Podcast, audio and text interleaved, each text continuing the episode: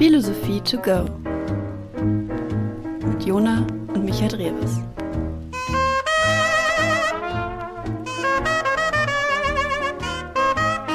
Viel Spaß. Es freut mich sehr, dass ihr wieder eingeschaltet habt zu einer neuen Episode von Philosophie to go mit mir, Jona, und mit meinem Bruder, Co-Host, Podcast-Partner, Micha. Hi, Micha. Hallo. Hallo. Worum wird es heute gehen? Es geht um, es ist ein bisschen anders als sonst, insofern, weil das mal ein Philosoph ist, der noch nicht gestorben ist. Das kann man vielleicht schon mal sagen. Das stimmt. Hatten wir schon mal einen? Doch, wir hatten schon mal einen. Wen Und, hatten wir denn schon mal? Ähm, in der Folge Soll man Tiere essen, haben wir Peter Singer so ein bisschen Stimmt. damit uns befasst. Der lebt noch. Das war's. Ja, sonst gibt es nämlich einfach nicht so viele PhilosophInnen oder Philosophen, einige, einige wenige, die auch weiblich sind, die einfach noch leben, auch, ne? Hatten wir zumindest noch nicht. Gibt ein paar, aber wir hatten wir noch nicht. Und die großen DenkerInnen, wo sich die meisten auch irgendwie interessieren oder wo sich andere wieder drauf beziehen, die sind alle tot. Genau. Und heute geht es um Slavoj Zizek. Gott. Ganz genau, Slavoj Zizek, ein Philosophen, den man vielleicht auch so ein bisschen außerhalb dieser klassischen akademischen Philosophie-Bubble möglicherweise kennen könnte, weil der auch einfach viel auf YouTube unterwegs ist. Also man kennt ihn vielleicht aus irgendwelchen Mhm. viral gegangenen YouTube-Videos. Möglicherweise. Magst du einmal, wie immer, ganz kurz am Anfang sagen, worum es so ungefähr gehen soll? Ideologie ist, glaube ich, ein Stichwort. Genau, es, es geht erstmal darum, um zu gucken, wer ist überhaupt Slavoj Zizek, in welcher Tradition steht er, dann zu schauen, was versteht er unter Ideologie oder auch was verstehst du unter Ideologie, Jona, oder ihr Zuhörerschaft. Und ähm, es geht auch darum, irgendwie zu gucken, naja, ist die Linke, also die politische Linke, eigentlich eine Kolonne des Kapitalismus? Was er damit meint, das erfahrt ihr gleich. Das, das, das hören wir gleich. Ich finde es tatsächlich sehr interessant. Ich glaube, viele freuen sich auf die Episode oder haben, also viele haben uns auch geschrieben, hey, mach doch mal was zu Slavoj Zizek und ähm, deswegen freue ich mich auch sehr, dass du et etwas dazu vorbereitet hast. Wir haben natürlich, wie in jeder Episode, ein Supporter, ein Sponsor, beziehungsweise ganz, ganz viele von euch nämlich, die uns netterweise über Patreon und der Plattform Steady ähm, etwas finanziell supporten. Und die möchten wir einmal ganz kurz namentlich benennen und äh, unser Dank aussprechen. Und zwar an Martin, an Rebecca, an Joey, an Sötje, Hannes, Jonas unterstützt uns auch, Thomas, Annemaria, Sophie, Sascha, Franceskia, Francesca, so, Jonas, Stefanie, Stephanie, so, wow, eigentlich kein sonderlich schwieriger Name. Konstantin, Jacinthe, Thomas, Frank ist auch dabei über Patreon, Finn, Felix unterstützt uns, Klaas, Julian, Victoria, Siggi, Daniel, Joni, Leon, noch ein Leon, Rike, Arkadiusz, Jonas, wir haben viele Jonasse, Zoe, Isane und Cleo bei Patreon und bei Steady haben wir noch Karina, Luzi, Theresa und Sebastian. Ich merke gerade, es sind wirklich, es, es Wow. werden wirklich viele, ne? Es sind, was sind das denn? Fast 40 oder so? Ich glaube fast 40 Leute. 37, glaube ich. Äh, es sind tatsächlich 37. Insofern haben wir beide recht. Es sind fast 40 und es sind 37.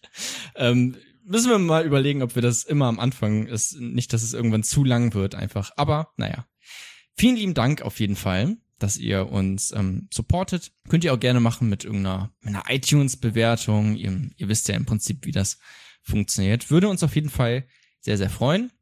Jetzt soll es aber auch mal so langsam inhaltlich losgehen. Ich freue mich sehr, Micha freut sich sehr. Ich hoffe, ihr freut euch auch auf die heutige Episode zu Slavoj Zizek.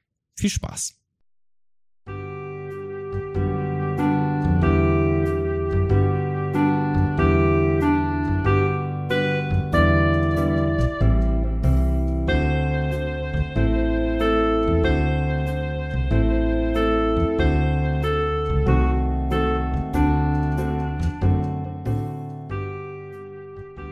Kapitel 1 Wer ist Slavoj Zizek? Jona, heute geht es um Slavoj Zizek. Ich spreche dich mal direkt an, weil du sitzt mir gegenüber. Ich habe mir überlegt, Ja. Ich habe mir überlegt, naja, wir haben auch schon mal darüber gesprochen, wie kann man sich irgendwie gut das merken, was hier erklärt wird. Wir selber, Mhm. also du und ich, aber auch ihr da draußen. Und ich habe gedacht, naja gut, okay, wie mache ich das? Ich mache das mit Hilfe von so Schlüsselbegriffen. Und ich habe für die heutige Folge ausnahmsweise mal, ihr könnt ja rückmelden, wie ihr das findet, so die Schlüsselbegriffe, die ich rausgefiltert habe, einmal aufgeschrieben. Das heißt, es geht nicht nur darum zu gucken, wer Slava Sijek heute ist und auch im zweiten Kapitel, was Ideologie und wie er dann auch die Linke kritisiert, sondern Ja. es geht auch, und jetzt listet sich das schon mal so ein bisschen auf, und dann könnt ihr das quasi auch so innerlich abarbeiten. Und wenn ihr die Liste am Ende, wenn ihr die Begriffe dann nochmal euch anschaut, die füllen könnt mit Gedanken, dann seid ihr eigentlich ganz gut aufgestellt, um Slava Sijek anzuwenden, zu verteidigen, zu kritisieren, wie auch immer. Zumindest das, was ich vorgestellt habe. Ja, doch, doch, das ist, also das ist auch clever, sich so Sachen zu merken. Das hast du mir mal gesagt. Ich mache das seitdem auch oder versuche das, wenn ich mir irgendwas merken soll. Ähm, weiß nicht zu, wenn man jetzt zum Beispiel den Denker Luhmann oder so, da fallen einem auch sofort ein paar Begriffe ein, irgendwie Systeme, ähm, ja. Ja, richtig. Es ist lange her. Das ist, hier steht schon immer noch dieses Luhmann-Buch. Ich habe es gelesen. äh, Es ist viel wieder, ähm, ähm, hat sich verflüchtigt. Aber ja, es ist eine, eine super Methode tatsächlich. Also die Begriffe, die ich heute mitgebracht habe, ist es einmal Ideologie Ja. als Bedingung unserer Existenz, also ein Satz. Ideologie als Bedingung unserer Existenz. Muss man ja jetzt noch nicht verstehen, das werdet ihr ja erst im Laufe der Folge. Dann das Unbewusste, ja. dann Ideologiekritik ist Ontologie. Dann wir sind ideologische Körper. Dann Ideologie ist als ob handeln. Und zu guter Letzt Ist als was? als ob handeln. Als Ach, ob. als, als ob handeln, als würde man handeln. Wir schauen mal. Okay. Nee. ähm, und Negativität. Okay, ein paar äh, Schlüs Schlüsselbegriffe, Stichworte. Ja. Könnt gerne nochmal zurückspulen, euch das nochmal anhören. Die, Vielleicht aufschreiben. die Reihenfolge der Begriffe zieht sich auch durch die Folge. Mhm. Das heißt, wir fangen an mit zu gucken, was sind die Bedingungen unserer Existenz und ganz am Ende wird die Negativität auftauchen. Das heißt, ihr könnt das selber wie so einen kleinen Fahrplan vielleicht verwenden. Und wenn ihr die Begriffe im Kopf habt und merkt, oh, Micha und Jonas sind jetzt schon weiter, kann man natürlich auch mal zurückspulen oder den Podcast in halber Geschwindigkeit hören. Ja. Ja. Ja, ich höre es immer in, in was höre ich denn immer? In dreifacher Geschwindigkeit, glaube ich, im Podcast. also ich glaube ich immer ein bisschen zu schnell fast schon, aber ähm, äh, ganz genau, ja, ist glaube ich ist ein, ähm, vielleicht eine gute Herangehensweise. Könnt uns gerne mal Feedback dazu geben, wie es Ja. so funktioniert hat, wenn ihr jetzt vielleicht die Begriffe gehört habt und dann einfach daran so ein bisschen mit mitgeht und die Augen äh, spitzt und guckt, wo so ein Begriff dann fällt. Gleichzeitig kann man das, müssen wir jetzt nicht, aber kann man das natürlich auch als Schablone verwenden, um nachher irgendwie eine Abfrage zu starten. Also ich gegenüber Jona zu gucken, naja, Jona, was ist denn jetzt das Unbewusste bei C-Check? Kann man machen, muss man aber nicht. Diskutieren wir später nochmal drüber. Was man hingegen machen kann ähm, und auch muss, ist zu schauen, wenn man über Slavoj Zizek redet, wer das überhaupt ist. Ich finde das eigentlich immer ganz gelungen zu gucken, okay, wer ist eigentlich dieser, dem Falle Mann. Slavoj Mhm. Zizek, geboren 1949, heißt ungefähr 72 Jahre, vielleicht auch 73 bald. Ähm, geboren in Slowenien, Ja. also ein slowenischer Denker. Und er wollte eigentlich gar nicht Philosoph werden, sondern, hast du eine Idee? Ähm, Sportler? Viele Leute wollen immer Sportler werden, aber werden es dann nicht. Er wollte Regisseur werden fürs Film. Ah, fuck. Das hätte ja, man- da hätte ich, scheiße, da hätte ich drauf kommen können. Ja. Weil, also ich war, wie äh, gesagt, also ich kenne mich nicht aus mit Slavoj Zizek, so, ich kenne die philosophische Theorie auch nicht. Micha hat das inhaltlich alles vorbereitet, aber ich habe natürlich mal vorher so ein bisschen reingeguckt oder kenne halt so ein kleines bisschen irgendwie von YouTube und so. Und ähm, das wusste ich, dass er sich viel mit Filmen beschäftigt. Genau. Und er ist trotz dessen das nicht geworden. Er beschäftigt sich immer noch mit Film, aber er führt keine Regie und ist auch im meisten Fall kein Schauspieler, aber kommt in zwei, drei, vier Hollywood-Filmen Ja, in vor. äh, Bliss Zum Beispiel. vor. Ich Ja. habe leider gerade vergessen, von welchem Regisseur das, das, weiß ich ist. auch gerade nicht. Äh, aber da hatte so ein, so ein Cameo. Genau, sagt, so genau. Gastauftritt. Des Weiteren ist er Professor in der Philosophie, hat seinen Doktor in Paris gemacht. Er ist, ja, lehrt immer noch in, in, in Slowenien, aber auch in London, unter anderem mit der Kollegin Judith Butler, die man ja auch kennen kann, feministische Mhm. Theorie. kann man sagen, hm, wird dieses Jahr oder spätestens Anfang nächsten Jahres auch noch hier thematisiert. Kann man schon mal so ein bisschen spoilern vielleicht. Ja, wir hatten schon Simone de Beauvoir Genau. als eine grundlegende Feministin. Da müsste es jetzt mal demnächst dann irgendwann weitergehen mit Judith Butler. Seine Forschungsbereiche sind Philosophie, Psychoanalyse, Kulturwissenschaften, Kultur. Hatten wir letzte Episode auch. Ist gar nicht Stimmt. verkehrt, dass man das dann vielleicht auch ähm, sich äh, gut verstanden hat, was wir da so ein bisschen berichtet haben. Da kann man heute noch mal einen weiteren Blick drauf werfen. Dann Film- und Medientheorie, Theologie und so ein bisschen auch Musikwissenschaften. Mehr oder weniger. Theologie auch mehr oder weniger. Aber so Medientheorie, Psychoanalyse, Philosophie, Kultur. Man merkt, der ist ein, ein Freidenker ähm, und auch immer mal da und mal da unterwegs. Ich hoffe, du fragst nicht nach irgendwelchen Medientheorien. Nee. Nur weil ich das mal irgendwann studiert habe. Das habe ich nach Episode so- 2 aufgegeben. Okay. da habe ich doch am Anfang noch irgendwas mal gefragt. Ja, genau. Und ähm, es war sehr peinlich. Ja, und das möchte ich nicht wiederholen. Deswegen äh, freue ich mich, dass du das nicht tust. Danke. C-Jack steht jetzt in einer Tradition. Jeder Denker, jede Denkerin stehen ja in der Regel in Tradition von anderen. Man erfindet das Rad ja nicht immer komplett neu. Er steht besonders in der Tradition, weil er sich immer wieder sehr auf diese, in dem Fall Denker, bezieht. Sehr stark drauf bezieht und seine Interpretationen der jetzt in dem Fall drei Denker für seine eigenen Theorien hervorbringt. Und das ist einmal Lacan. Schon mal Mhm. gehört? Ist das nicht auch ein Psychoanalytiker? Genau, ein französischer Psychoanalytiker, der hat sowas gesagt wie zurück zu Freud, also auch sehr freudianisch unterwegs. Es geht da um eine Analyse der, der Sprache und der Wirklichkeit und ähm, des Unbewussten. Da hat er auch den Begriff des Unbewussten, den haben wir vorhin schon mal erwähnt. Ja. Und dass wir als Subjekte umgeben sind von einer unbewussten symbolischen Ordnung oder auch bewussten symbolischen Ordnung. Was die symbolische Ordnung im Genauen ist, das wird nachher paraphrasiert erklärt. Im Endeffekt geht es erstmal um die Wirklichkeit und der Begriff von symbolischer Ordnung oder Symbolen hatten wir auch schon mal. Im leicht anderen Kontext, aber irgendwo auch ähnlich. Und zwar in der Folge zur Meet mit den signifikanten Symbolen und generalisierten. Ja, okay, aber das musst du Anderen- alles Ja. nochmal erklären, Ja, weil ich- mein Gehirn ist ein Sieb und ähm, ich weiß auch, dass viele da draußen sicherlich nicht äh, zu eurem Leid vielleicht auch nicht alle äh, Philosophie to go Episoden gehört haben. Genau. Ähm. ich werde es darauf beziehen, zu gucken, naja, was ist jetzt für C-Check wichtig? Und wie breche ich komplizierte Begriffe auf das runter, was ich daraus jetzt gelesen habe?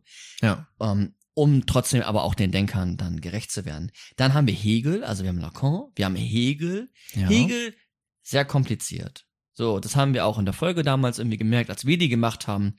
Ihr könnt die auch gerne nochmal nachhören. Eine Hegel-Folge hatten wir schon mal. Und da kommt jetzt auch der Begriff der Negativität, den wir auch, den ich vorhin schon mal erklärt habe, kommt da auf. Äh, Sijek ist einer, der in Widersprüchen denkt, der, der ähm, ja, dialektisch denkt. Und das wird heute auch immer mal wieder Thema sein. Das werden wir dann auch merken. Aber das erstmal so zum Hintergrundwissen. Er ist Hegelianer. Ohne jetzt genau Hegel jetzt schon zu erklären, weil dann machen wir eine Hegel-Folge und keine C-Check-Folge. Aber nee, die, ist jetzt erstmal nur, damit man so langsam reinkommt, schon mal ein paar Wörter Genau. ähm, aufschnappt, an die man sich dann später Ja. erinnern kann. genau, und die Brille scharf stellen oder auch zu wissen, wo noch selber Lücken sind. Mhm. Ähm, aber wie gesagt, ich werde das, was mir wichtig ist, dann noch erklären. Ja. und auch ganz komplizierte Begriffe. Ja, ist, ja, mal schauen, wie kompliziert es heute wird. Mhm. Und dann haben wir noch einen dritten und das ist Marx. Marx hatten wir auch noch nicht. Haben wir uns noch nicht zu durchgerungen. Ist auch ein großes Thema. Ist auch, hat auch viel, äh, weiß nicht, ich bin jetzt kein Marx-Experte, wobei hier ist auch irgendwo ein Marx-Buch. Ich glaube hier, da, der kleine Marx oder sowas steht da, Mhm. glaube ich. Äh, habe ich aber habe ich nicht äh, ganz gelesen. Ich glaube, ich auch eher eine Zitatensammlung. Ist ja auch hat ja auch einfach viel mit Ökonomie zu tun. Es ist ja auch Genau. dann noch mal ein bisschen was anderes. Also da geht es um Kommunismus und wie funktioniert der Kapitalismus und ist jetzt nicht reine Philosophie unbedingt. Genau. Ja, das stimmt. Und bei Sijek, Sijek sieht sich auch selbst als Marxist, als Kommunist. Und er interpretiert nicht nur Marx neu, sondern auch Hegel und Lacan, aber auch im speziellen Marx, hat Neuinterpretationen und formuliert auch selbst immer wieder Kapitalismuskritik. Und da ist Marx natürlich sehr dicht daran. Ja. Sijek ist nun sehr radikal in seiner Kritik, grundsätzlich, und hat auch solche Fragen wie, naja, wo ist denn das heutige Proletariat? Ein wichtiger Begriff bei Marx. Aber er guckt dann auch, wo ist das heutige Proletariat? Wie können wir Politik gestalten? Wie können wir Gesellschaft gestalten? Und da bezieht er sich auch immer wieder auf Marx. Und wie gesagt, Proletariat ist so die Arbeiterklasse, kann man Ja. so übersetzen, ne? Also so das, die einfachen oder so früher die die ausgebeuteten Arbeiter, wenn man es so runterbrechen will, Ja. vielleicht, ne? Ja, genau. Jetzt noch mal so ein bisschen, ja, ein kleiner Fun Facts, aber Sijek ist äh, auch eine markante Persönlichkeit. Ich glaube, wenn man den irgendwie mal im Interview gesehen hat, dann, dann merkt man, der ist auch schon so ein bisschen besonders. Der ähm, hat eine gewisse Art aufzutreten, ist sehr eine sehr direkte Art, ähm, fällt gerne mal irgendwie auch anderen Personen in, ins Wort, begründet das damit, dass er sagt, naja, warum falle ich ihnen ins Wort? Weil ich Angst habe, dass sie anfangen zu sprechen. Sonst, sonst könnten sie ja merken, was ich für ein Bullshit laber. Zitat Zizek. Ähm, Okay. Ja, und der hat vor allem hat er viele Ticks, ne? Also der äh, Genau. greift sich konstant eigentlich immer wieder an die Nase und so und ähm, Genau. ich glaube, das ist vielleicht auch tatsächlich einfach ein Teil seines Erfolgs. Ich will jetzt nicht seinen Inhalt schmälern, ne, aber einfach dadurch, dass er auffällt und irgendwie, er wirkt so ein bisschen wie der verrückte Professor und das ist natürlich auch interessant. Genau. Einfach. Äh, Genau, er hat verschiedene äh, Zwangshandlungen, wahrscheinlich auch Zwangsgedanken und ist auch gekonnt darin, mit den neuen Medien relativ gut umzugehen. Also er ist in Formaten wie äh, bei auf YouTube, sagen wir mal, mehr oder weniger unterwegs. Er ist im Fernsehen ähm, immer mal wieder zu treffen. Er ist, und das ist jetzt auch nochmal irgendwie ganz wichtig, er ist politisch aktiv. Er ist in Mhm. einer, hat eine, ist eine, ich weiß nicht, wie die Partei heißt, aber in einer der großen slowenischen Parteien ist er immer noch ähm, ein großer Denker im Hintergrund, hat sich damals da auch als Präsident beworben, wurde dann aber nicht gewählt, ähm, hat aber immer noch einen starken politischen Einfluss, auch in Slowenien. Ähm, er ist jemand, der so ein ambivalentes Verhältnis zu Tag und Nacht hat. Das heißt, er ist in der Regel eher ein Mensch, der nachts wach ist und einen Tag überschläft. Ähm, seine Frau auch so, so ganz interessant. Ach, er hat eine Frau, das wusste ich Ja, er ist verheiratet ähm, und die ist auch jemand, die gerne nachts arbeitet und tagsüber weniger aktiv ist. Er ist auch ja recht leger, hat ein ganz kleines Büro, hat jetzt nicht so, ähm, es wirkt zumindest nicht so, als wenn er mit ganz viel Reichtum nach außen hin äh, klotzt. Nichtsdestotrotz wird er auch genug Geld auf dem Konto haben, weil er über 70 Werke hat. Der hat alleine in dem Corona-Jahren jetzt, da sind wir jetzt schon im zweiten Jahr, hat er drei, vier Werke nur über, oder Bücher oder Essaysammlungen über das Thema Corona geschrieben. Das heißt, er ist sehr, sehr, sehr aktiv im Schreiben. Auch Ah. für Zeitungen, ne? Ich glaube, der hat eine Kolumne bei der Welt Ja, und er tritt aber auch, also wirklich auch international auf, ne? Also Ja. sowohl in Deutschland, wie gerade gesagt, weil du es eben meintest mit dem Politischen, ich weiß, dass er mal zusammen mit der griechischen Linken äh, Mhm. äh, fungiert hat, aber ich weiß gerade auch nicht mehr ganz genau wie. Und er war auch äh, in Amerika oft äh, in, in Fernsehshows Genau, von, weiß Kalifornien war nicht, NBC oder oft. was Ja. auch immer. Ganz richtig. Und Slavoj Zizek ist also ein Denker, den ist immer schwer, den einzuordnen auch. Also, weil er halt auch irgendwie so viel macht und so viele, diese zwei großen oder drei großen Denker hat. Und weil er irgendwie auch schwer einzuordnen ist, sagt er selber, gut, ich habe irgendwie noch kein richtiges Hauptwerk. Also man könnte vielleicht irgendwie Sublime of Ideology, glaube ich. Das habe ich auch noch vorhin nochmal. Also einer seiner ersten Werke ist schon vielleicht irgendwie das Werk, was man auch immer in den anderen Werken wiederfindet. Aber er sagt selbst in einem Interview, dass er noch kein richtiges Hauptwerk hat und er mal anfangen sollte, das zu schreiben, ähm, weil er ja auch nicht jünger wird. Das heißt, auch die Gedanken, die ich heute so mitgebracht habe, sind aus verschiedenen Werken, aus verschiedenen auch ähm, Sekundärliteratur, wo ich das mir so ein bisschen zusammengefasst habe und es ist natürlich nur ein Ausschnitt von Sijek. Sijek sagt jetzt auch noch, und dann gehen wir in das äh, Kapitel irgendwie, was ist denn jetzt Ideologie? Sagt er, was ist eigentlich Philosophie? Die Frage haben wir uns ja auch schon mal gestellt. Hm. Und er sagt, Philosophie ist für ihn oder sein philosophisches Verständnis des Begriffs ist es, Philosophie heißt ein Eingriff auf die Welt, die die Welt oder die Verhältnisse zum Tanzen bringt. Ein Eingriff? Achso, es geht noch weiter? Nee, nee, also ich Okay. wollte es nochmal wiederholen. Also Philosophie als Eingriff, Ja. welches die Verhältnisse zum Tanzen bringt. Die Verhältnisse der Welt, Ja. in der Welt, Ja. zwischen den Menschen, nehme ich mal an. Oder welche, äh, okay, Ja, klar, also, ja. ja.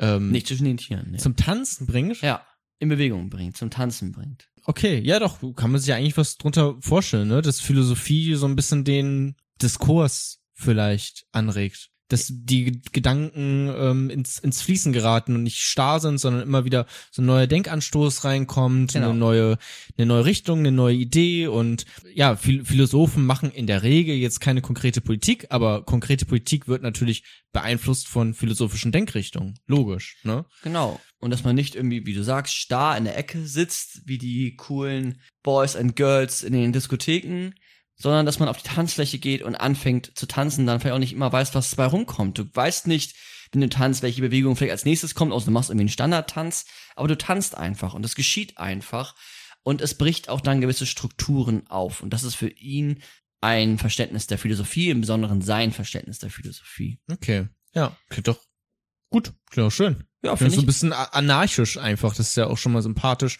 So ein bisschen frei, so künstlerisch. So wie ich ja auch, oder du sicherlich auch ja Philosophie verstehen würden. Würden wir jetzt, nehme ich mal an, unterschreiben. Ganz genau. Und was er jetzt aber unter Ideologie versteht, das schauen wir. Und ob das, was er darunter versteht, uns zum Tanzen bringt, das schauen wir uns im nächsten Kapitel an.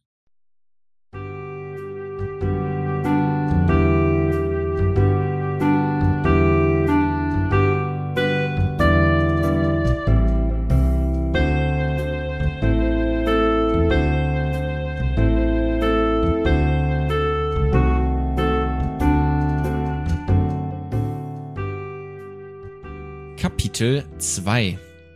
Was ist Ideologie? Die Frage, was ist Ideologie, habe ich ja nicht nur dir jetzt wieder gestellt in dem Moment, sondern auch unserer Zuhörerschaft. Und bevor wir deine Antwort hören, wollen wir da mal, wollen wir da mal reinnunsen? Da hören wir mal rein. Es ist ein, ein O-Ton-Zusammenschnitt von den ganzen netten Nachrichten, die uns, die ihr uns via Instagram geschickt habt. Dauert so eine Minute. Hören wir mal rein. Ich denke, dass Ideologien im Unterschied zu einer herkömmlichen Ethik oder Moral immer das Ziel haben, sich auszubreiten und neue Mitglieder zu gewinnen. Also mein subjektives Verständnis von Ideologie ist, dass die Gesamtheit geteilte Ideen einer bestimmten sozialen Gruppe oder Klasse gemeint ist. Ich verbinde das persönlich immer mit gewissen Herrschaftsformen, die ihre Handlungen damit rechtfertigen. Also ich habe das und das getan, weil ich diese Ideologie vertrete. Und gleichzeitig ist es halt auch eine Zusammensetzung von gewissen Handlungs, nicht Handlungsvorschriften, aber vielleicht Normen. Ideologie ist für mich eine Denkrichtung, die für sich in Anspruch nimmt, die einzige Wahrheit zu kennen. In der Ideologie selber versucht man dann sich immer näher an diese perfekte Idee anzunähern und immer mehr dieser perfekten Idee äh, zu entsprechen. So, vielen lieben Dank für die netten Sprachnachrichten. Micha, du willst jetzt bestimmt auch von mir wissen, was Ideologie ist. Nee, oder? heute nicht. Okay, gut, dann mach gerne weiter. Jona, was ist Ideologie? Okay. Ähm, Habe ich mir fast gedacht. Ich muss ganz ehrlich sagen, ähm, ich bin so einer dieser äh, Vollidioten, die einfach das Wort auch benutzen, ohne so ganz zu checken, was es überhaupt bedeutet.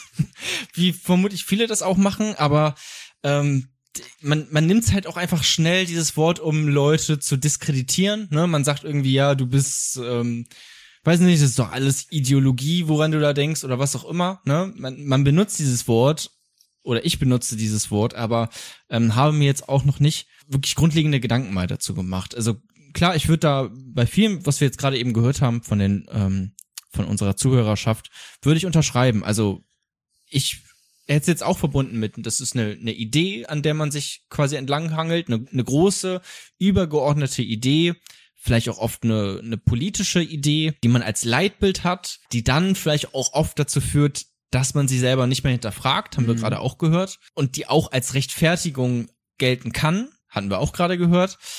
Ja, aber ganz ehrlich, ich benutze es wirklich oft irgendwie ziemlich pseudo-intellektuell, glaube ich. In, insofern kannst du mich gerne mal aufklären, was es denn tatsächlich ist oder sein könnte. Einer hat auch gesagt von euch, da draußen, dass Ideologie natürlich auch irgendwie ein Begriff ist, der ist schwer einzuordnen. Und der hat Mhm. verschiedene Bedeutungen, so wie grundsätzlich Begriffe nicht immer nur eine Bedeutung haben, ganz oft, aber auch besonders jetzt der Ideologiebegriff, das ist ein Begriff wie Gerechtigkeit, das ist, ist schwer einzuordnen und auch den Vorschlag, den C-Check heute macht, ist natürlich einer, der nochmal ein bisschen vielleicht auch spe spezieller ist. In der Regel verwendet man da irgendwie Ideologie, wenn man an sowas denkt wie Nationalsozialismus, Kommunismus, so, das sind ja so Standardsachen, wo man irgendwie sagt, ja, du bist deiner Ideologie irgendwie verhaftet, ähm, vielleicht noch irgendwie so ein ideologisches Denken. Man sagt ja auch oft, es gibt ja den, äh, das geflügelte Wort ideologische Scheuklappen, die man Mhm. aufhat, ne? Ich glaube, das ist, ähm, äh, würde es für mich auch, glaube ich, gut zusammenfassen, dass man halt so eine Ideologie hat und dann es schwer fällt, nach links und nach rechts zu gucken, weil man so darauf fixiert ist, möglicherweise. Ich glaube, so benutzt man diesen Begriff im, im politischen Alltag vielleicht auch. Und man begrützt, ben, begrützt, ben, benutzt ihn auch in der Regel, finde ich, negativ. Also, Ja, ja. Ne? also wirklich auch irgendwie so eine Form von ja, mehr oder weniger beleidigend auch oder diskreditierend. Das hast du ja gerade auch schon angedeutet. Ihr draußen habt noch gesagt, dass Ideologie etwas mit einer Denkrichtung zu tun hat, die ein oftmals einen absoluten Wahrheitsanspruch hat, dass es damit zu tun haben kann, dass da geschaut wird, was ist irgendwie der Sinn des Lebens mit Identifikation. Einer von euch hat gesagt, das Gegenteil ähm, von, von Kunst, eine Berufung auf eine höhere Macht, äh, ein blindes Folgen. Ähm, es klingt immer alles gerade so negativ. Also Ja. mit diesen, dass man halt nur sich auf die, diese Idee, die man da hat, fokussiert. Aber äh, wenn man mal das vielleicht beiseite lässt, ist es ja eigentlich gar nichts Schlimmes, eine ja eine Idee zu haben, nach der man sich auch richtet oder auch eine Vision vielleicht, ne? Vision wäre ja ähnlich wie Ideologie, nur weniger negativ behaftet dann. Also ich meine, ich kann ja ähm, ich habe recherchiert, ich habe mich informiert, ich habe Dinge miteinander abgewägt und bin da zu dem Entschluss gekommen, naja, so Sozialdemokratie ist vermutlich das Beste, wonach wir uns irgendwie richten können. Andere Leute würden sagen, das ist ideologisch. Ich würde dann vielleicht sagen, na, das ist einfach, ich habe mich informiert und bin zu dem Entschluss gekommen, dass das eine gute Idee ist, nach der ich mich richten möchte. So ein Ziel, was ich vor Augen habe. mhm. Ne? Die Ideologie wäre das in dem Falle, wäre dann das wahrscheinlich diese Demokratie. Das, was du dann aber hast, würde ich sagen, das wäre eine Überzeugung und keine Ideologie an sich für sich. Ach so, okay, aber wo ist dann der Unterschied? Gucken wir mal. Also besonders Ja. jetzt auch mit, mit Zizek argumentiert, äh, erstmal Voraussetzung ist, dass Ideologie etwas mit etwas Unbewussten zu tun hat. Er sagt nämlich, und jetzt steigen wir so ein bisschen ähm, thematisch ein, also spitzt eure Ohren, dass Ideologie, es ist kein falsches Weltbild, wie gerne mal gesagt wird, sondern gerade die Bedingung unserer Existenz. Ideologie ist die Bedingung unserer Existenz. Das sagt er auch in seinem bisherigen Hauptwerk oder wo sich die meisten Leute drauf beziehen. Das Prime Object of Ideology. Und da ist es nämlich so, das ist seine, seine, seine These, dass das Unbewusste die Welt, wie sie uns erscheint, also die Tatsachenwelt, du merkst, jetzt kommen schon so verschiedene Begriffe, die man auch vielleicht schon mal gehört hat, aber das Unbewusste lässt uns die Welt als Tatsachenwelt, also als Welt, wie wir sie wahrnehmen, erscheinen. Nochmal, die These Ja. ist, ich arbeite das gleich ganz kleinschrittig ab. Aha. Aber die These ist, erst das Unbewusste, die Ideologie, erst das Unbewusste lässt uns die Welt als Tatsachenwelt, also als Welt, wie wir sie wahrnehmen, erscheinen. Erst durch die Ideologie können wir die Welt so wahrnehmen, wie wir sie wahrnehmen. Einfacher ausgedrückt. Durch die- Okay, er nimmt hier Ideologie und Unbewusstes gleich. Die? Ideologie taucht als etwas Unbewusstes in uns auf, was die Struktur der Welt formt. Und wir können die Welt, so wie sie uns erscheint, als Tatsachenwelt, wie wir die Welt jetzt wahrnehmen, nur so betrachten, weil die Voraussetzung ist, dass wir eine unbewusste Struktur, die Ideologie, in uns aufgenommen haben. Okay, verstehe ich extrem grob. Müsstest du Ja. jetzt mal äh, einen Deep Dive da reinmachen. Cjek sagt, er hat auch, also Cjek, wenn man ihn hört, dann hat er immer ganz viele Beispiele. Weißt du warum? Äh, äh, aus Film nehme ich mal an, Genau. weil der einfach viele Filme guckt. Er ist ja auch ein ähm, äh, Film, ja, weiß nicht, Kritiker? Also ja, Kritiker, also er nutzt Filme, um seine, ja, er nutzt einfach die Filme, um seine ähm, Theorien auch klarzustellen, klarzumachen. Und er sagt in einem Interview, er nutzt die Filme gerade deswegen, weil er Angst hat, dass die Leute ihn langweilig finden. Er findet Filme cool, aber er würde das eigentlich damit nicht erklären wollen. Er findet das eigentlich scheiße, aber er macht es, weil er Angst hat, dass die Leute ihn langweilig finden, nutzt er ganz viele Filmbeispiele. Tja, finde ich eigentlich einen ganz guten Approach, weil also stimmt ja auch. Also Ja. Beispiele sind immer gut und aus Filmen ist doch auch etwas Schönes insofern, ja. Absolut.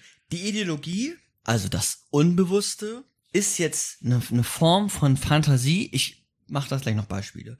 Ist eine Form von Fantasie, welche die Realität selbst strukturiert. Also nochmal, die These ist, erst das Unbewusste lässt uns die Welt als Tatsachenwelt, also als Welt, wie wir sie wahrnehmen, erscheinen.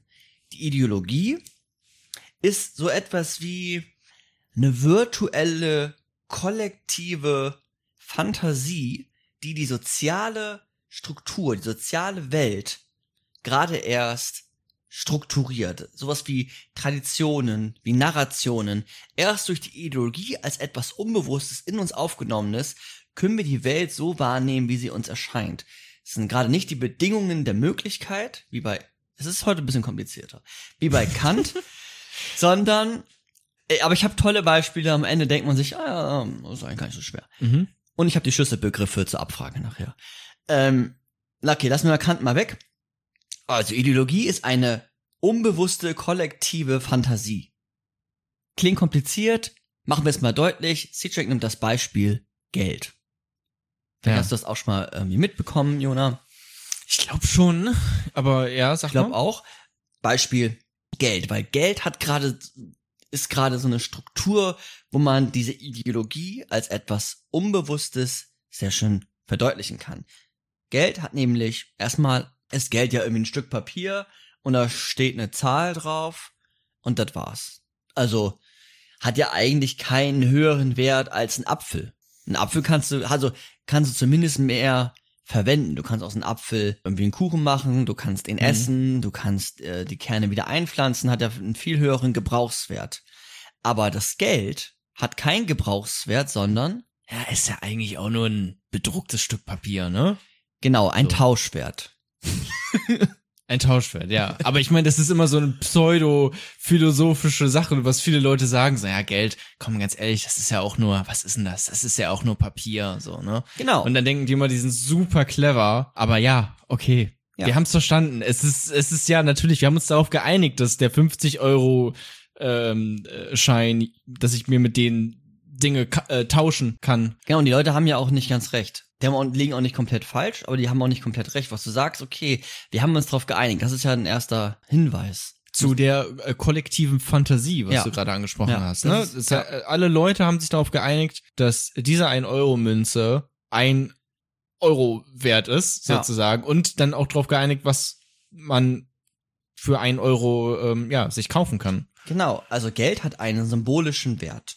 Ist erstmal überhaupt nicht empirisch, sondern virtuell. Der, ne, also virtuell ist jetzt ein Begriff dafür, den, den findest du nicht in der Welt an sich, sondern den findest du in unser aller äh, kollektiver Gedanken, sage ich jetzt erst einmal ganz einfach ausgedrückt. Also wir haben uns darauf geeinigt, Geld hat einen gewissen Wert, wie viel Wert auch immer dann gerade ist. Und dieser Wert oder das Geld ist zum Tausch geeignet. Das heißt, dieser symbolische Wert von einem 100 Euro zum Beispiel ist, dass man damit 100 Äpfel kaufen kann. Darauf haben wir uns geeinigt. Fast schon stillschweigend. Du hast dich ja nicht dafür entschieden, sondern du bist auf die Welt gekommen und das war gegeben. Und du hast dann gesagt, okay, ich nehme dran teil, weil sonst kann ich nicht, kann ich nicht leben in dir, dieser Welt, in der du lebst. Ja. Ähm, oder sehr, sehr, sehr, sehr, sehr erschwert. Fast unmöglich. Sicher Ja. irgendwie, aber fast unmöglich. Für Jona wäre es unmöglich, weil er kein Survival Boy ist. Ähm, Naja, also, Naja. weiß nicht, ohne 100 Euro leben, das mache ich eigentlich schon mein ganzes Leben lang. Viel mehr habe ich, also de facto ehrlich gesagt auch nicht auf meinem Konto. Ja, okay, das stimmt natürlich. ähm, aber das heißt, dieser symbolische Wert ist der Wert, an dem wir jetzt zur Zeit gegenwärtig dran glauben. Könnte ja Mhm. auch geringer sein. Und das heißt, Geld ist abhängig von einer kollektiven Illusion. nur weil wir uns kollektiv darauf einigen, ist dieser Wert, dieser symbolische Wert, ergibt sich dieser. Ja, wir könnten jetzt kollektiv in Deutschland sagen, die 1-Euro-Münze ist 100 Euro wert und der 100-Euro-Schein ist 1 Euro wert. Hm. Und es wäre einfach plötzlich die Realität. Es wäre einfach wahr dann plötzlich, wenn wir, wenn wir uns kollektiv demokratisch in unserem Falle darauf einigen würden. Bisschen komplizierter bei EU und so, bla bla, aber ne? Das ist ja das Ding im Prinzip. Genau. Und das Interessante ist ja jetzt, dass der Glaube an den Wert des Geldes einer ist, der unbewusst abläuft. Ja. Du glaubst ja nicht ständig, naja, sind meine 100 Euro noch 100 Euro wert? Oder du fragst dich auch nicht an der Kasse, kann ich jetzt mit diesen 100 Euro 100 Äpfel bezahlen, sondern du weißt, das ist der Wert, da steht ein Preis, das ergibt sich daraus, du hinterfragst gar nicht den symbolischen Wert des Geldes. Der ist einfach gegeben. Der, der läuft um, das läuft unbewusst ab. Das ist keine Entscheidung jedes Mal wieder neu. Ja. Das heißt, Okay. Geld hat auch etwas mit einem sozialen Vertrag zu tun. Das hast du vorhin ja auch schon mal so ein bisschen gesagt. Und dieses Unbewusste ist jetzt diese symbolische Ordnung. Die, das hatte ich ganz am Anfang schon bei Lacan. Mhm. Das ist jetzt die symbolische im Sinne von, ganz, ganz einfach gesagt, sonst liest euch da nochmal mehr ein, die sprachliche Ordnung, also auf das, auf was wir uns in dem Falle bei dem Geld unbewusst drauf geeinigt haben. Und das ist ja sogar ein weltweites Phänomen. Also, der, der, der 100-Euro-Schein ist quasi ein Symbol für den tatsächlichen Wert von 100 Euro, mit denen ich dann andere Dinge tauschen kann. Genau. Also mal, mal kannst du äh, davon 100 Äpfel kaufen. Irgendwie, wenn jetzt Krieg ausbrechen würde, könntest du vielleicht noch 5 Äpfel kaufen. Aber es ist immer eine kollektive Einigung, was jetzt Ja. ähm, 100 Euro wert ist. Ja. Und dass wir überhaupt in Geld denken. Wir denken ja in Geld.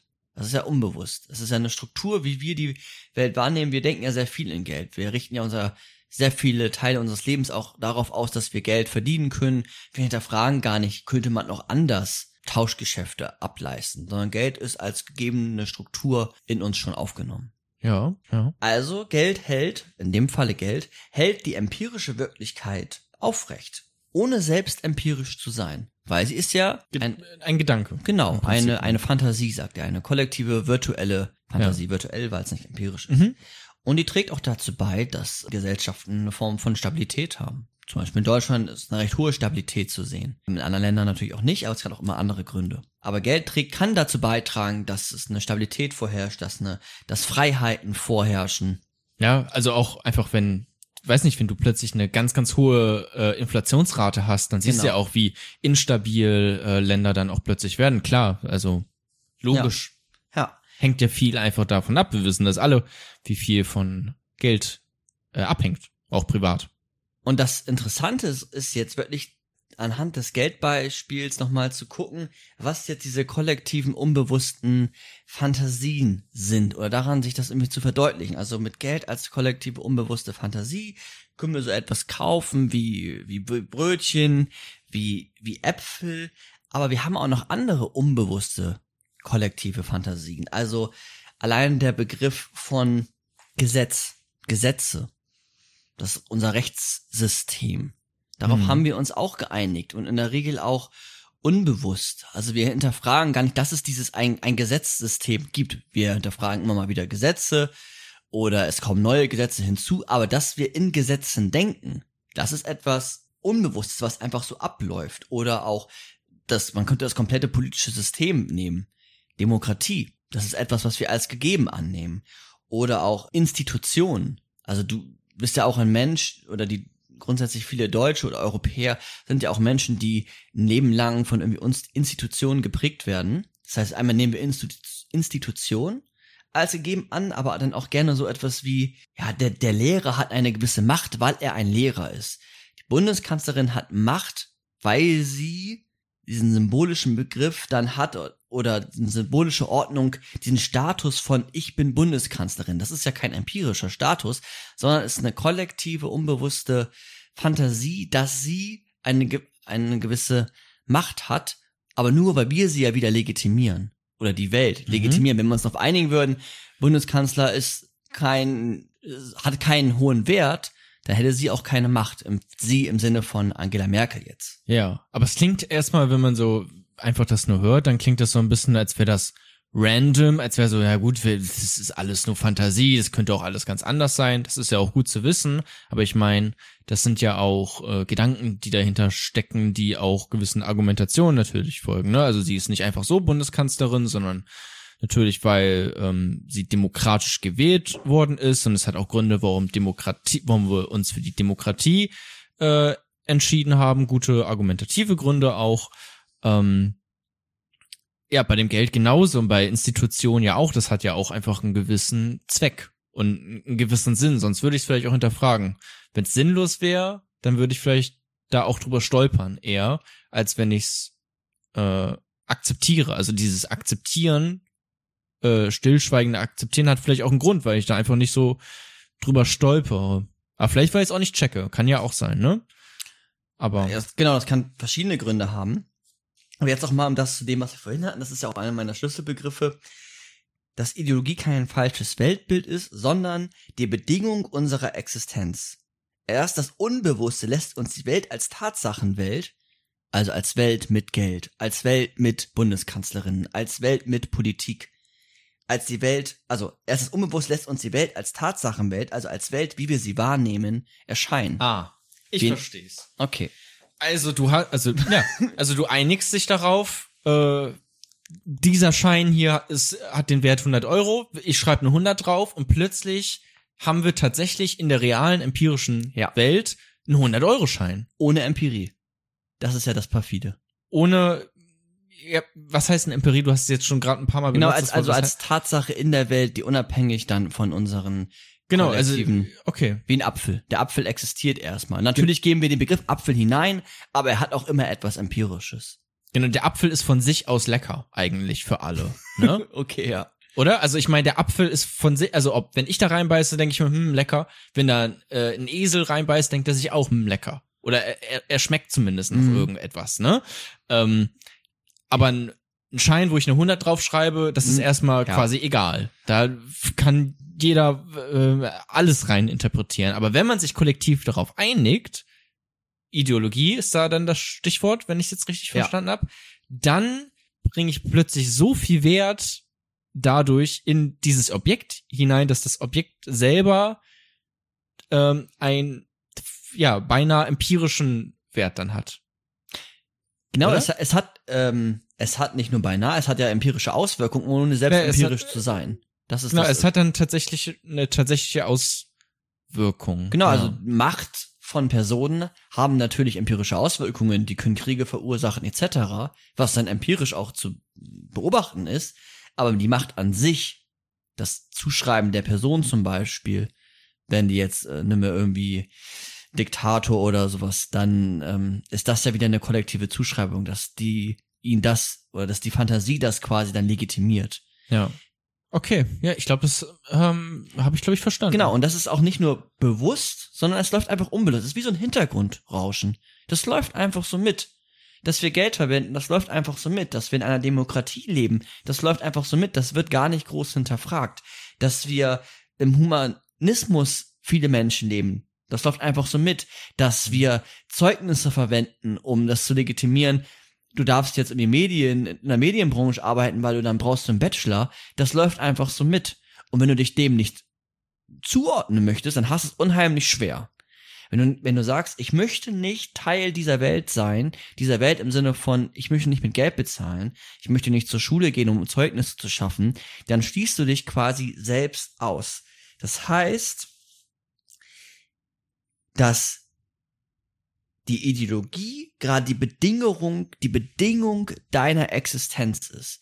Du brauchst diese Ideologien, die laufen dann so mit, um selbst in dieser Welt, in dieser Wirklichkeit, die sich dann ergibt, zu existieren. In deiner Welt in der Regel. Du kannst dich natürlich immer rausziehen, aber dann schießt du dich auch der Welt eigentlich aus.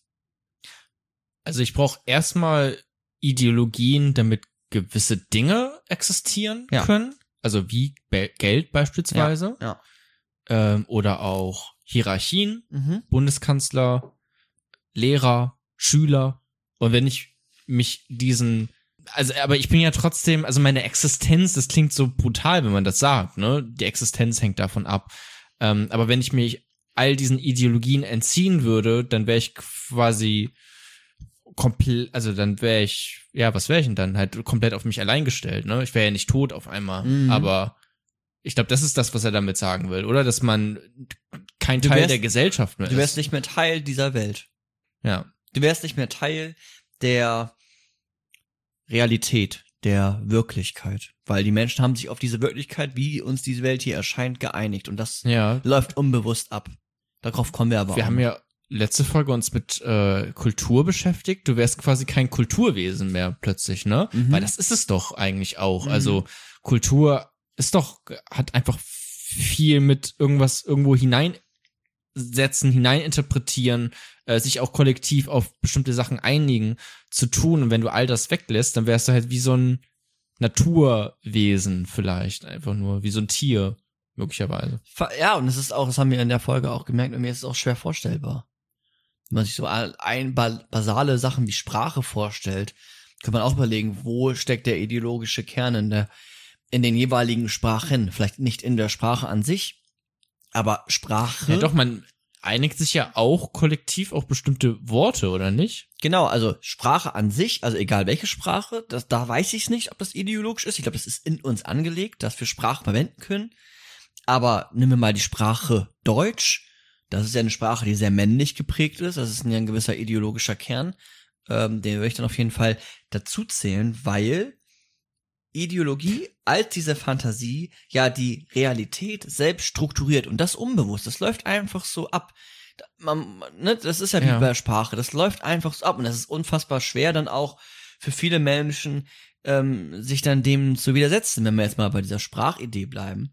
Oder bei Geld wird's ja dann, noch ab, noch schwieriger. Sprache ist ja eigentlich etwas sehr auch individuell gestaltendes. Also die Frage ist ja nicht interessant, wie sollst du sprechen? Ich finde die Frage interessant, wie willst du sprechen? Aber ich finde gerade, das hat mir gerade was äh, deutlich gemacht. Ähm, du kannst noch mal sagen, ob das stimmt, aber das zeigt ja auch auf, dass Ideologie dann schon etwas sehr Subjektives eigentlich ist. Oder, na, ich weiß nicht, ist subjektiv das richtige Wort, aber es ist auf jeden Fall nicht objektiv, oder? Weil wenn ich jetzt sage, okay, Sprache, ne? Viele Leute sagen, ähm, machen sich keine Gedanken unbedingt über die Sprache und nehmen das einfach als gegeben hin, so wie eine Natur, ne? Als wäre das natürlich einfach. Mhm. So die Sprache, wie sie jetzt ist, die deutsche Sprache, so hat sie schon immer gegeben. Auch kann man auch in Frage stellen, oder ist definitiv nicht so, aber fühlt sich so an, als wäre das schon immer so und das hat einfach was Natürliches. Aber hat's ja nicht. Das ist ja von uns beeinflusst dann. Genau, und wenn, Und, Und- kann auch wieder beeinflusst werden. Also es ist einfach nichts Objektives. genau, äh, ja, also diese Begriffe objektiv, subjektiv, intersubjektiv, das sind natürlich immer so Streitbegriffe, aber ich glaube, ich weiß, Ja, was aber du weißt du, was meinst. ich Und das- meine? Also es muss nicht unbedingt so sein, dass die deutsche absolut Sprache so, so, ja. männlich fokussiert ist, ähm, sondern es könnte auch ganz anders sein. Aber viele Leute denken, naja, das ist einfach so und das, Ja. Also das gehört sich so oder das, das muss einfach so sein. Ja, sowas ja. Determiniertes. Ja. CJ sagt dazu, das ist Ideologie in Reinform. Wenn du es gar nicht mehr hinterfragst, wenn du es als naturgegeben annimmst, dann hast du Ideologie in Reinform. Also ja, er würde das so, so wenn ich dich richtig verstanden habe und dann im zweiten Schritt auch noch CJ richtig verstanden habe, dann hast du recht. Okay. Also Ideologie als semantisches Feld, als Feld von Bedeutungen, welches nie abgeschlossen ist, was Gesellschaften stabilisiert und was eine unbewusste Struktur hat. Und Ideologie ist auch eine Form von Ontologie, auch einer der Schlüsselbegriffe. Ontologie, Lehre des Seienden. Das heißt, wenn wir uns die Welt, die Wirklichkeit, das Seiende angucken, ist es eigentlich gerade äh, von Wichtigkeit zu schauen, wie in welchem ideologischen Verhältnis steht eigentlich die, die Welt? Also die Ideologie zu analysieren, zu kritisieren, um ein, um die, um dann eine Form von Erkenntnis zur Ontologie zu haben. Also so die Welt, ähm, ja, äh, ideologisch analysieren und erklären. Und dann kriegst du ein Bild von der, von der, von der Realität, von der, von der Wirklichkeit. Ähm, Ist es das gerade, was du meinst mit Ontologie? ja. Mit, okay, weil Ja. das war gerade auch so, auch, auch für mich, ich habe das schon mal gehört, aber auch für Leute, die es vielleicht noch gar nicht gehört haben, was du jetzt mit Ontologie genau Lehre meinst, aber du meinst genau die Lehre des Sein du meinst einfach, wie die Welt gerade ist, Ja. wie die, wie die Realität ist, in der wir leben. Dafür muss ich mir die Ideologien angucken, um die, um diese Welt zu verstehen. Genau, wie die Welt quasi erscheint. Also ist wäre dann ja auch wieder so eine naturgegebene, Genau, festgeschriebener, okay, ja. ne? Das bin ich mal so ein bisschen philosophisch und passt so ein bisschen ab. Einmal kurz aufgepasst, welche Begriffe man verwendet. Nur, aber ich, das Ja. versteht man, glaube ich, auch sofort. Genau, es ist, Ja. der 100-Euro-Schein ist nicht 100 Euro Genau. wert, sondern er erscheint so, als wäre er 100 Euro wert. Ah, und er ist nicht, und trotzdem ist er halt, hat er eine empirische Wirksamkeit. Und deswegen ist er dann 100 Ja. Euro wert, wenn man so will. Das ist, Ja, ist dann es- quasi in Anführungszeichen gesetzt. Ja, ist, ist ja auch immer so eine Existenzaussage. Das hatten wir auch schon mal in der Folge. Da hast du ja auch schon mal gesagt, das ist gar nicht so einfach. Wenn du dich dran erinnerst. Nee, erinnere ich mich nicht. Aber das, ist jetzt, das fällt nicht auf, man. Das hat gerade, war gerade so schön rund. Und Ideologie findet sich jetzt nicht nur in, in, in Äpfeln oder in Institutionen und ähm, in Status, sondern auch in Film, in Literatur, in unseren Werten, im Finanzwesen. Das heißt, überall finden wir so eine Fantasie, die unbewusst ist und die Realität strukturiert. Und das alles sind kollektive Überzeugungen. Also die Fantasie von Geld ist eine Fantasie. Ne? Das, Gunnar hat das schon gut erklärt. Ne? Wenn eine Inflation da ist, dann verändert sich auch wieder der Wert des Geldes, der, der Tauschwert. Und auch kann man sich den quasi, also den kollektiven Überzeugungen, ähm, nicht entziehen. Das wäre dann dieser Ausschluss, den ich vorhin gesagt habe. Und deswegen ist es eine Form von Bedingung unserer Existenz. Unserer, weil ja alle anderen noch in dieser Existenz ja auch sind. Ja. Und diese Überzeugungen, die strukturieren ja, ja nicht nur die Wirklichkeit, also die strukturieren die Wirklichkeit und das im Besonderen durch unsere Praktiken. Also nicht nur, weil wir an Geld glauben, hat dieser Geld diesen Wert, sondern weil wir auch danach handeln. Es ist ja nicht nur das Denken, sondern ist ja gerade, das ist ja gerade das Handeln, was die Welt strukturiert. Dass ich mir 100 Euro, dass ich das Geld verwende, um etwas zu kaufen. Wenn jeder nur dran denken würde, dann würde, glaube ich, unser so ich bin kein Wirtschaftsexperte, aber dann würde es wahrscheinlich zusammenbrechen. Unser Ja, Rechtssystem, unser Wirtschaftssystem.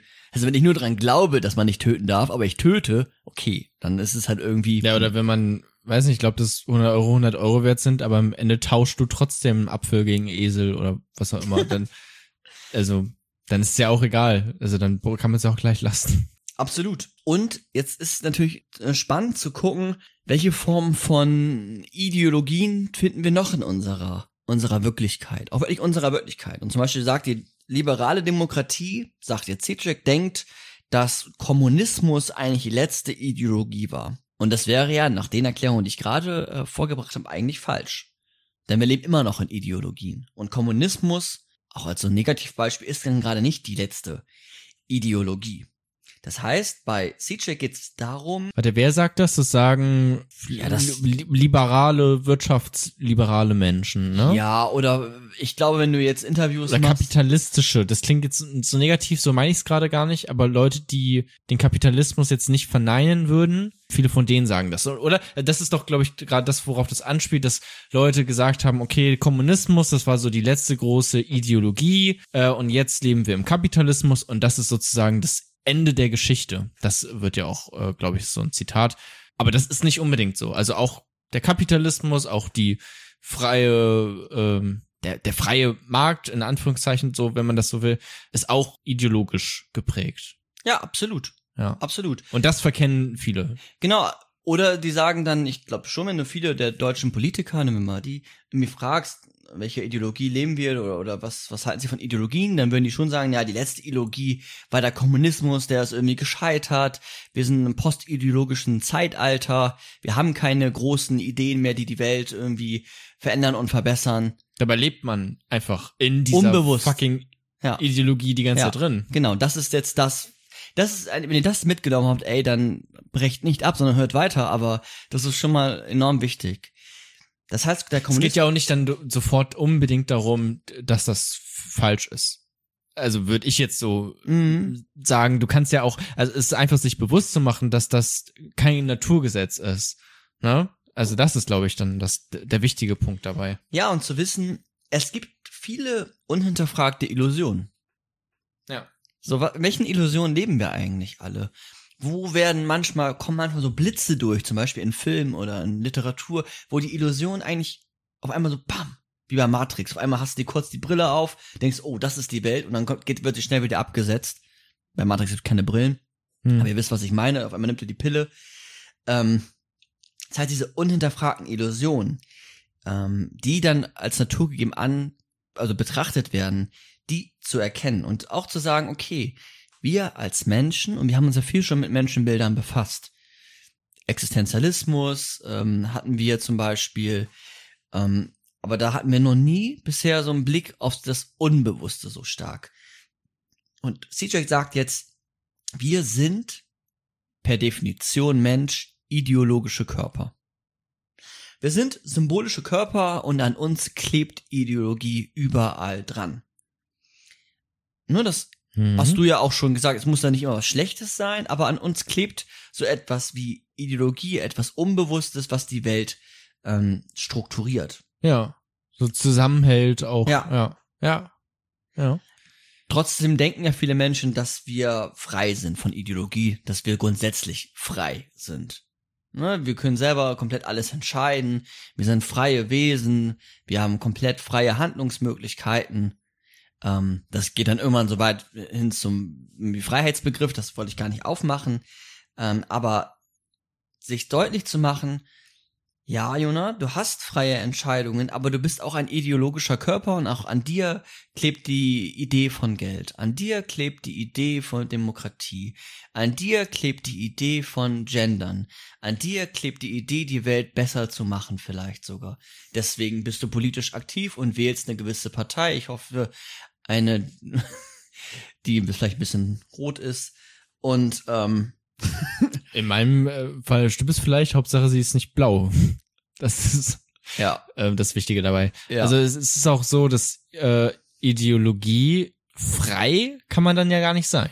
mhm. Also du bist ja, hast ja immer eine Ideologie. Selbst wenn man jetzt sagen würde, na gut, die Ideologie, dass ähm, wir, dass zwischen uns immer so Hierarchien herrschen, ne? dass wir einen Lehrer haben und einen Schüler zum Beispiel. Ne? Mhm. Da denken sich Leute, ah, das ist so, ja, so diese, dieses Machtgefälle und diese Herrschaft dazwischen, diese Hierarchien, das ist so ideologisch, das brauchen wir doch gar nicht. Ähm, lass uns das mal auflösen, aber selbst wenn man alle auf eine Stufe heben würde, wäre das ja auch ein Gedanke, auf den man sich dann einigt, um die Mhm. Welt zu strukturieren und zu ordnen. ja. In eine gewisse Art und Weise. ja. Also ohne Ideologie geht's dann auch einfach nicht. Ja, absolut. Und wir sind, und das ist jetzt wichtig, auch das, was Jonas gesagt hat, wir sind ideologische Körper, okay, soweit können wir, glaube ich, bisher mitgehen. Ja. Und diese Ideologie klebt an uns. Und jetzt gehen wir mal ein bisschen zu Marx. Ähm, wir bleiben aber trotzdem noch in diesem Kapitel, weil ich finde, das passt immer noch ganz gut zu dem, zu der Fragestellung, was ist Ideologie? Bei Marx, vielleicht kennt sich manche mit Marx aus, muss man aber auch nicht unbedingt dafür jetzt. Bei Marx ist das so, dass die Ideologie die Wirklichkeit der Dinge maskiert. Also die Menschen wissen nicht, dass sie im Kapitalismus betrogen werden, da den Arbeitenden zum Beispiel, also uns Arbeiter oder auch Arbeiterinnen, eine Form von Freiheit suggeriert wird, doch diese Freiheit des Marktes entsteht ein, ist eigentlich gar nicht gegeben, sondern es ist überall Ausbeutung und Kapitalisten prägen die, die Welt und, ähm, weiß ich nicht, beuten die Unwissenden aus, weil sie diese Ideologie Kapitalismus nicht erkennen. Das sagt Marx. Also die Ideologie maskiert die Wirklichkeit. Das würde Jack nicht komplett teilen. Mhm, okay, sag gerne Genau, erstmal, also was, was Cedric dazu Marx- sagt, weil ich genau- habe es auch noch nicht so ganz verstanden. ja, okay, aber, dann, also Marx sagt, sie, also oder wir wissen nichts vom Kapitalismus und müssen ihn erst noch erkennen, zum Beispiel durch Aufklärung. ja. Dann entwickelt sich so etwas wie Proletariat, Revolution, Sozialismus, Kommunismus etc. Das heißt, wir wissen nichts davon und brauchen die Aufklärung. ja, deswegen hat Marx dann vermutlich auch so viel geschrieben, ne? Das Kapital. Genau. Ja. Ja. Ja, aber wir wissen nichts von unseren unbewussten, von dieser unbewussten Struktur, von dieser Ideologie, jetzt im Speziellen die des Kapitalismus, die ja auch stark die Wirklichkeit, stark in der Wirk oder die Wirklichkeit ja sehr prägt, also die Wirklichkeit quasi schon ist. Also das ist ja auch eine Form des Kapitalismus, wenn wir uns ähm, Oder Also- die Wirklichkeit so erscheinen lässt, wie sie uns erscheint. Ja. Ja. Ja, man, ja. Ja. ja, ich überlege gerade, weil, also man könnte jetzt nochmal unterscheiden quasi zwischen dem, der Realität oder nehmen wir mal synonym die Wirklichkeit und dem Realen. Das habe ich kurz überlegt und sage jetzt aber erstmal trotzdem Ja zu Ja. Jona. Ja, lass uns dabei bleiben. Cizek sagt mich jetzt, naja, Max, klar, hm, hast recht, aber das ist zu naiv. Das ist, das ist, das ist nicht ganz richtig in der heutigen, besonders in der heutigen Zeit, aber auch wahrscheinlich zu deiner Zeit nicht. Warum? Denn, denn die Menschen wissen, was sie oftmals tun, tun es aber trotzdem. Ideologie ist erkannt, die Menschen kennen die Ideologie oftmals und Ja. dennoch handeln sie in dieser. Sogar dann, wenn diese ihre Überzeugungen widerspricht. Wir handeln als ob. Als ob. Als ob. Ach, das kommt mir bekannt vor. Ja. Sehr gut. Als ob sie nicht wüssten, was sie tun. Als ob wir nicht wüssten. Und jetzt Beispiele. Als ob wir nicht wüssten, dass Lebensmittel oder dass billige Lebensmittel schlecht für Tiere sind, Tiere töten, umweltschädlich sind, menschenschädlich sind und trotzdem handeln wir und kaufen billige Lebensmittel. Als ob wir das nicht wüssten. Aber wir handeln danach. Kleiner Link. Was hält die Ideologie aufrecht? Handlungen. Nicht Überzeugungen, Handlungen. Ah. Ja, heute, ein, ein, heute ein Bogen ist hat sich gerade gespannt. ja, heute kommen verschiedene Bögen, weil heute wird's mal wieder so richtig geil philosophisch, weil ich einen Denker oder eine Denkerin mitgebracht habe. Also wir haben vorhin gesagt, Oh je. Dass Jona versucht sich zu erinnern. das Gedanken kollektive, kollekt, ein kollektives Bewusstsein formt d- das äh, tatsächlich empirische Wirklichkeit, ne? Mhm. Kollektiv denken wir, äh, 100 Euro sind 100 Euro wert, deswegen ist es tatsächlich dann 100 Euro wert. Kollektiv könnten wir auch denken, äh, Eier aus Bodenhaltung sind sehr schlecht für die Hühner, aber das alleine macht's noch nicht besser. Also das, deswegen alleine äh, wird die Situation jetzt nicht besser, sondern erst wenn wir das nicht mehr auch so handeln würden, ähm, dass wir diese Eier nicht mehr kaufen, würde das möglicherweise die Situation für die armen Hühner verbessern. Mhm. Aber solange wir auch nicht danach handeln, besteht diese Ideologie quasi weiter fort, obwohl wir es ja eigentlich besser wissen. Genau, also Cizek traut uns ein bisschen mehr zu als Marx den Menschen damals. Ja. Wir kennen unsere Ideologien oft, wenn wir uns wirklich irgendwie mal äh, damit befassen oder einfach unseren Ver- Verstand anwenden, vielleicht auch nicht alle, aber jetzt im Besonderen jetzt irgendwie die, die ähm, Ideologie des jetzt im weitesten Sinne kapitalistischen Systems oder jetzt auch bei dem Beispiel von der Produktion von Lebensmitteln, die kennen wir. Und dem würde ich auch zustimmen. Also die Menschen, wenn du jetzt hier eine Umfrage machst, dann wissen die, dass äh, Massentierhaltung, da werden 90 Prozent sagen und die letzten 10 Prozent bekommt man wahrscheinlich, wenn man mal in so einen Schlachthof geht, dass das halt schon krasser Scheiß ist. Jetzt mal nett ausgedrückt noch. Und trotzdem handeln wir, als ob wir das nicht wüssten. Auch wenn wir es wissen. Das sind eigentlich unsere Überzeugungen. Also du bist überzeugt davon, bleiben wir mal bei einem Beispiel, dass Mhm. Massentierhaltung schlecht ist und trotzdem handelst du anders und isst Fleisch.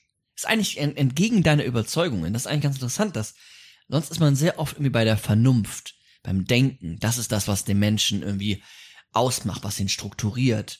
Aber das Handeln ist gerade das Wichtige bei Cijek. Weiter. Als ob wir nicht wüssten, dass Klamotten, Kleidungsstücke durch Armut, durch Leid entstanden sind. Als ob wir nicht wüssten, dass Autofahren nicht unbedingt das Beste für den Klima ist oder für den, für den Klima oder den Klimawandel gerade nochmal ähm, verstärkt, dass der auch ähm, auf Leid aufgebaut ist, auf Kosten anderer. Als ob wir nicht wüssten, dass Amazon auf Ausbeutung aus ist, auf einer Monopolstellung, auf eine Verdrängung von, nimm mir mal jetzt das kleine Beispiel von, von kleinen Buchläden, auf Existenzen anderer aufgebaut ist. Eine gewisse Ja. Form von Macht hat. Als ob du das nicht wüsstest, jetzt mal Jona, Mhm. und trotzdem kaufst du bei Amazon. Und du brauchst es gar nicht beantworten. Die Frage ist ja, warum machst du das? du brauchst dich gar nicht, also man könnte jetzt rechtfertigen, aber ich glaube, Sitchek sagt, warum machen wir das? Ich mache jetzt mal so einen kleinen Monolog. Warum machen wir Mhm. das? Naja, es ist irgendwie erst einmal angenehm. Ja, das wollte ich auch sagen. Ja, es ist angenehm, es ist komplexitätsreduzierend. Ich habe aber mal auf Luhmann gezeigt, links von mir auf dem Buch von Jona. Es Ja. ist Komplexität äh, reduzierend. Es ist angenehm und, und das ist entscheidend für Zizek, wir orientieren uns an den anderen. Er sagt, äh, klar, man könnte auch sagen, das ist irgendwie eine Form von Willensschwäche, das glaubt er nicht. Ne, das sagen andere PhilosophInnen, das ist eine Form von Willensschwäche, dass wir das nicht machen. Er sagt, ne, wir orientieren uns an anderen. Amazon ist, für ja. die, ist für die meisten kein Problem. Naja, gut, Amazon ist ja auch nicht verboten. Micha und Jona kaufen da auch ein. Na, dann kaufe ich da auch ein. So. Ne? Also das ist so ein bisschen auch ein, ein Abwägen dann vielleicht, aber ja, das stimmt, das ist sicherlich ein wichtiger Punkt. Weiß nicht, wenn wenn man jetzt wissen würde, dass Amazon irgendwie das in den ganzen Fabriken da, dass da überall Kinder arbeiten oder sowas, ne, dann würde ich auch das nicht mehr, da nicht mehr bestellen. Das wäre dann so ein gewisser Punkt, der erreicht wird, wo man dann sagt, okay, dann ist es nicht mehr, kann man es nicht mehr mit sich selber rechtfertigen, aber so gerade ist es so gerade an der Grenze, wo man sagt, na gut, aber ich kann es auch einfach verdrängen, vielleicht auch so ein bisschen.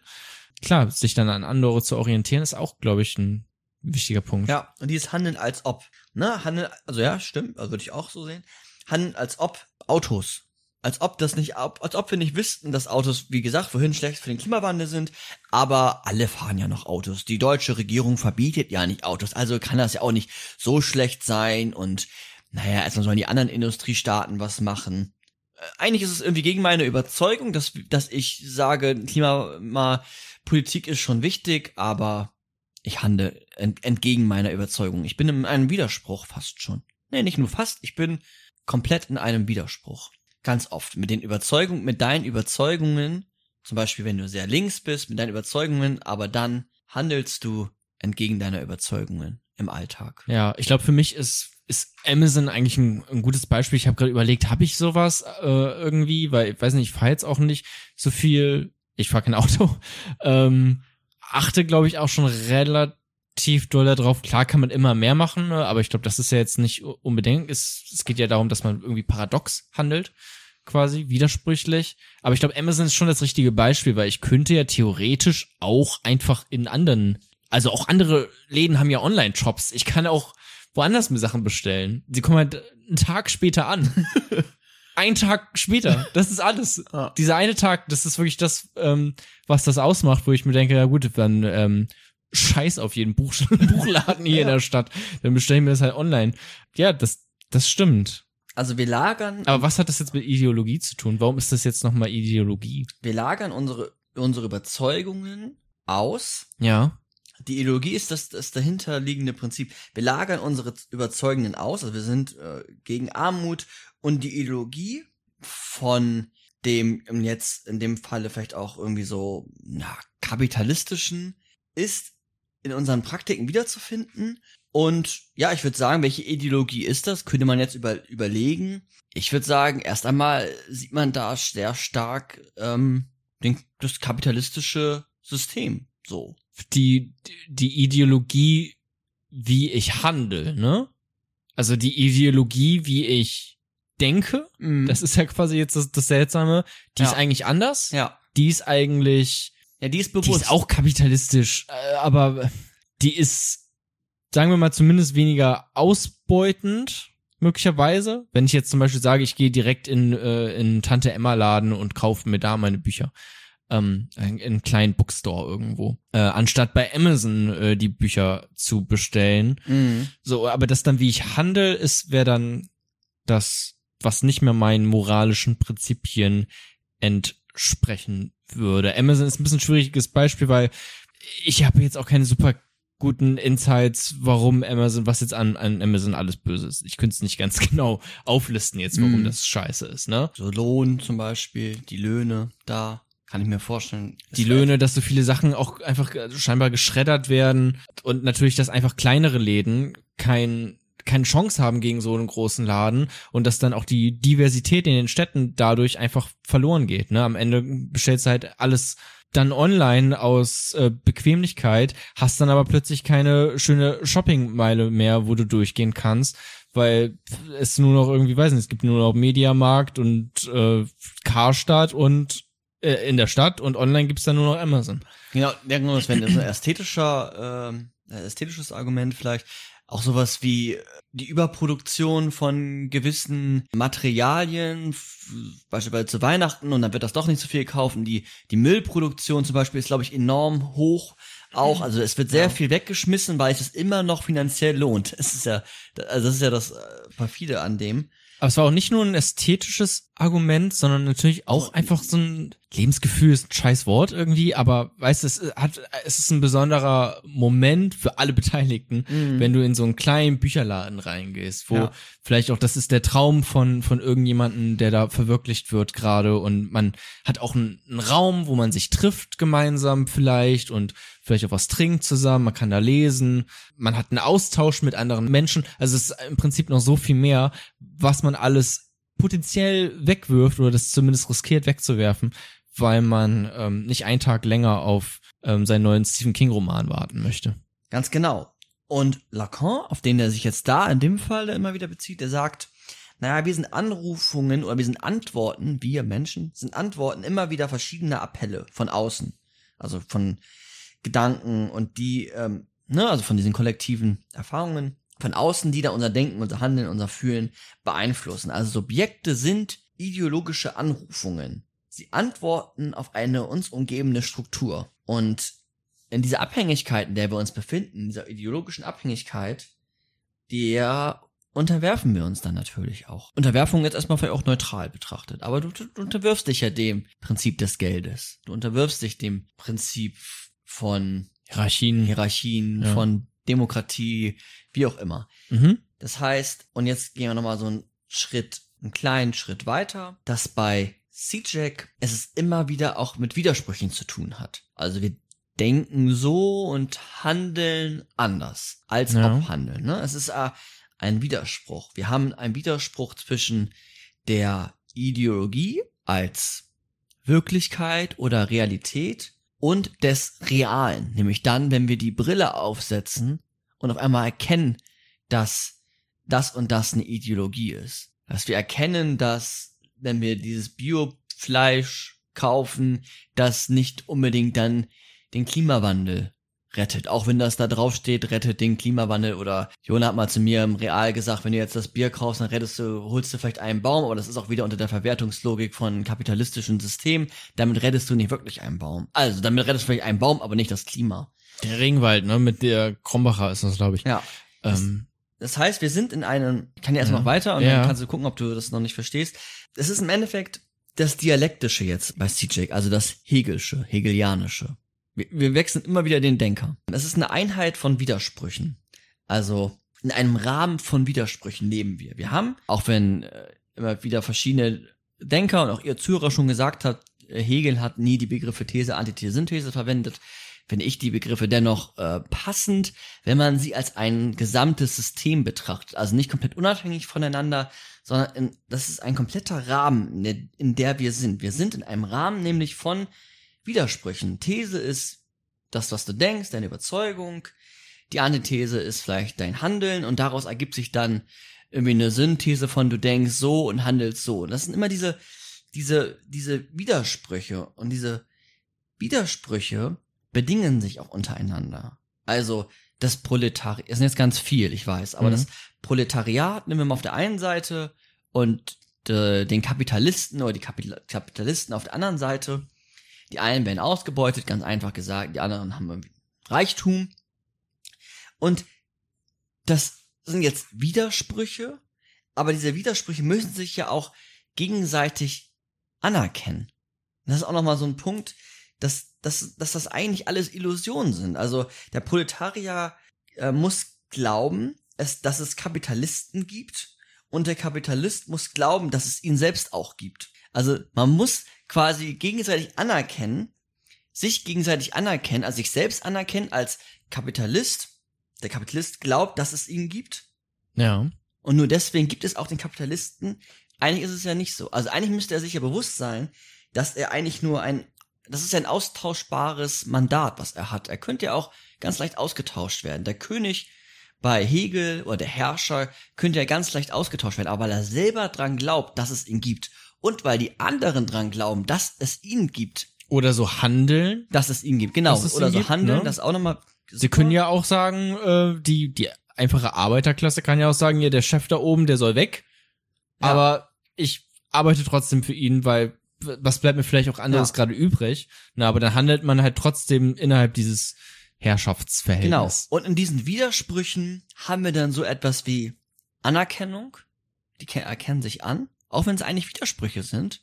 Ja. Und dadurch wird dieses System Herrscher und Knecht, Proletariat und Kapitalisten aufrechterhalten. Durch was? Durch die Anerkennung beider. Durch die Anerkennung. Also, Dass dass ich- man's, dass man's dann irgendwie doch anerkennt. Also, das Einzige, was dann dagegen, wie, wie man es anders machen könnte, wäre dann tatsächlich durch das Handeln. Ne? Das ist ja das, worauf es am Ende dann wohl doch ankommt. Ne?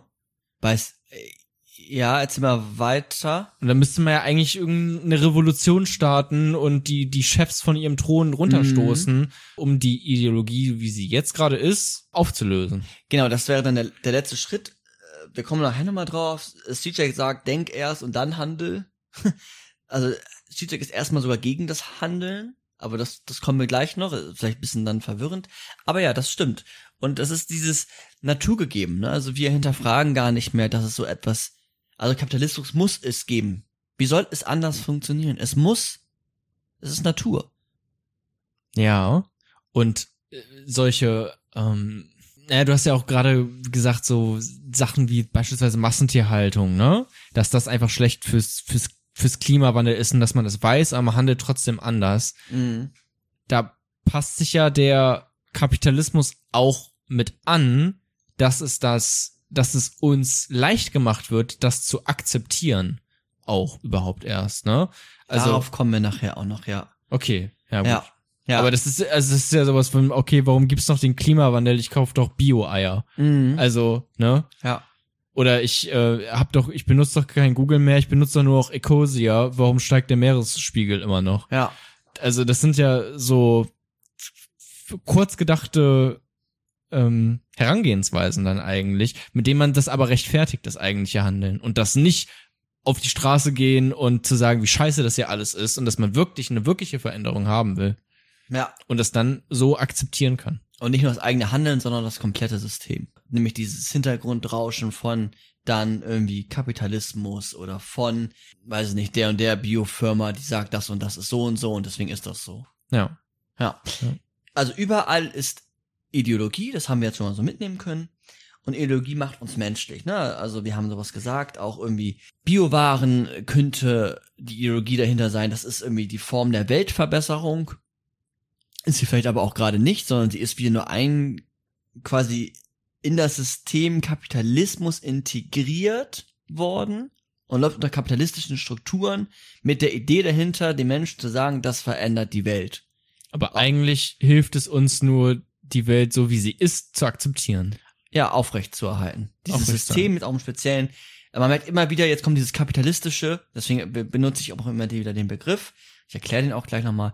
Ähm, kommt immer wieder drauf. Und auch sowas, ist, ja, ja. auch sowas wie Demokratie, dass man sagt, na, das ist irgendwie, das ist die einzige Form. Darüber streiten wir nicht mehr. Es lohnt sich gar nicht darüber, sich Gedanken zu machen, ob wir anders politisch ähm, die Welt strukturieren könnten. Demokratie ist das einzige System, das einzig mögliche, das ähm, Beste unter allen Schlechten, hat mal, glaube ich, Karl Popper oder so gesagt. Mhm. Ähm, und jetzt ist es bei C-Check so zu gucken, welches, welche Ideologie ist noch in, in der Reihenform so in unseren unbewusste, in unserer unbewussten Struktur, dass wir danach handeln, ohne es großartig zu hinterfragen. Oder wir haben eine Überzeugung, wir wissen, dass es schlecht ist, aber handeln als ob es nicht schlecht ist. Jetzt wird immer eben der Begriff schlecht, auch wenn er nicht so philosophisch ist. Ja. Und das ist der ähm, das Dschungelcamp gucken. Genau, und das ist, das Dschungelgelb gucken, ist Kapitalismus. Also jetzt geht's wirklich um Kapitalismus und ähm, dann auch eine Kritik bei Ihnen, warum die Linke den Kapitalismus aufrechterhält und nicht gerade zerstört. Und da würde ich jetzt noch einmal kurz so ein bisschen ähm, seine, mehr oder weniger seine Idee von dem Begriff Kapitalismus offenlegen und dann gehen wir ins nächste Kapitel, dann könnt ihr alle einmal durchatmen. Ja, okay. Kapitalismus jetzt sehr vereinfacht gesagt, natürlich gibt's äh, zu verschiedenen Zeiten verschiedene kapitalistische Begriffe und dem wird es jetzt auch nicht ganz gerecht. CJ geht es eigentlich darum, jetzt irgendwie nur zu gucken, dass wir dem Begriff von Kapitalismus folgen müssten, um seine weitere Argumentation als widerspruchsfrei anzuerkennen. Kapitalismus, ganz, ganz, ganz einfach gesagt, geht um, ich weiß nicht, ob du das weißt, das vielleicht auch so ein bisschen, aber geht um Kapitaleigentümer, also Kapitalisten, die gewisse Arbeiter oder Arbeiterinnen verwenden für einen gewissen Zweck. Und die Arbeiter haben in der Regel, oder die Arbeiterinnen haben in der Regel ähm, sich selbst nur als Ware, denn die haben sich als Arbeitskraft. Ganz einfach gesagt, wirklich jetzt runtergebrochen. Und sind in dem Moment dann, wenn sie für jemanden arbeiten, abhängig vom Arbeitgeber, von dem Kapitalisten.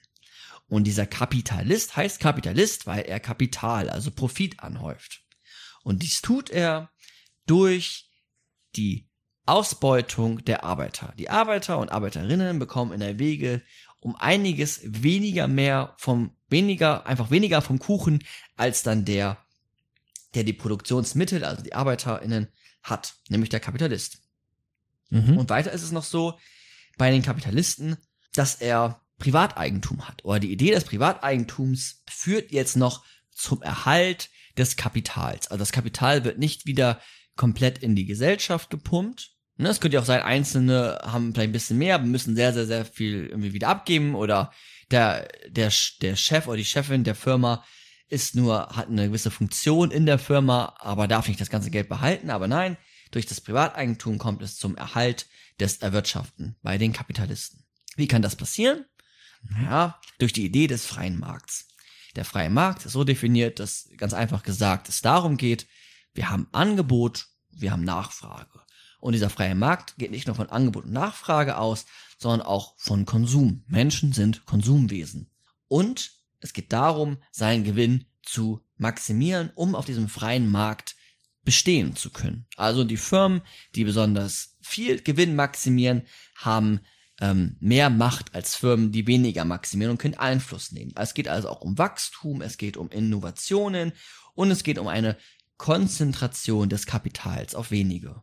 Also, das passiert dann in diesem Markt, weil es immer wieder ein Wettkampf ist. Mhm. Okay. Um vom Kapital, genau, auf, auf wenige heißt dann einmal, man könnte sagen, okay, wenige, vielleicht äh, Deutschland als Gesamtes. Ne? Das sind, uns geht es ja viel besser als jetzt beispielsweise gerade Menschen in Afghanistan. Das ist ja auch schon eine Konzentration von Kapital, von Geld, von Macht, von Wohlstand, aber natürlich auch von, und jetzt kommt's weiter, von den Superreichen.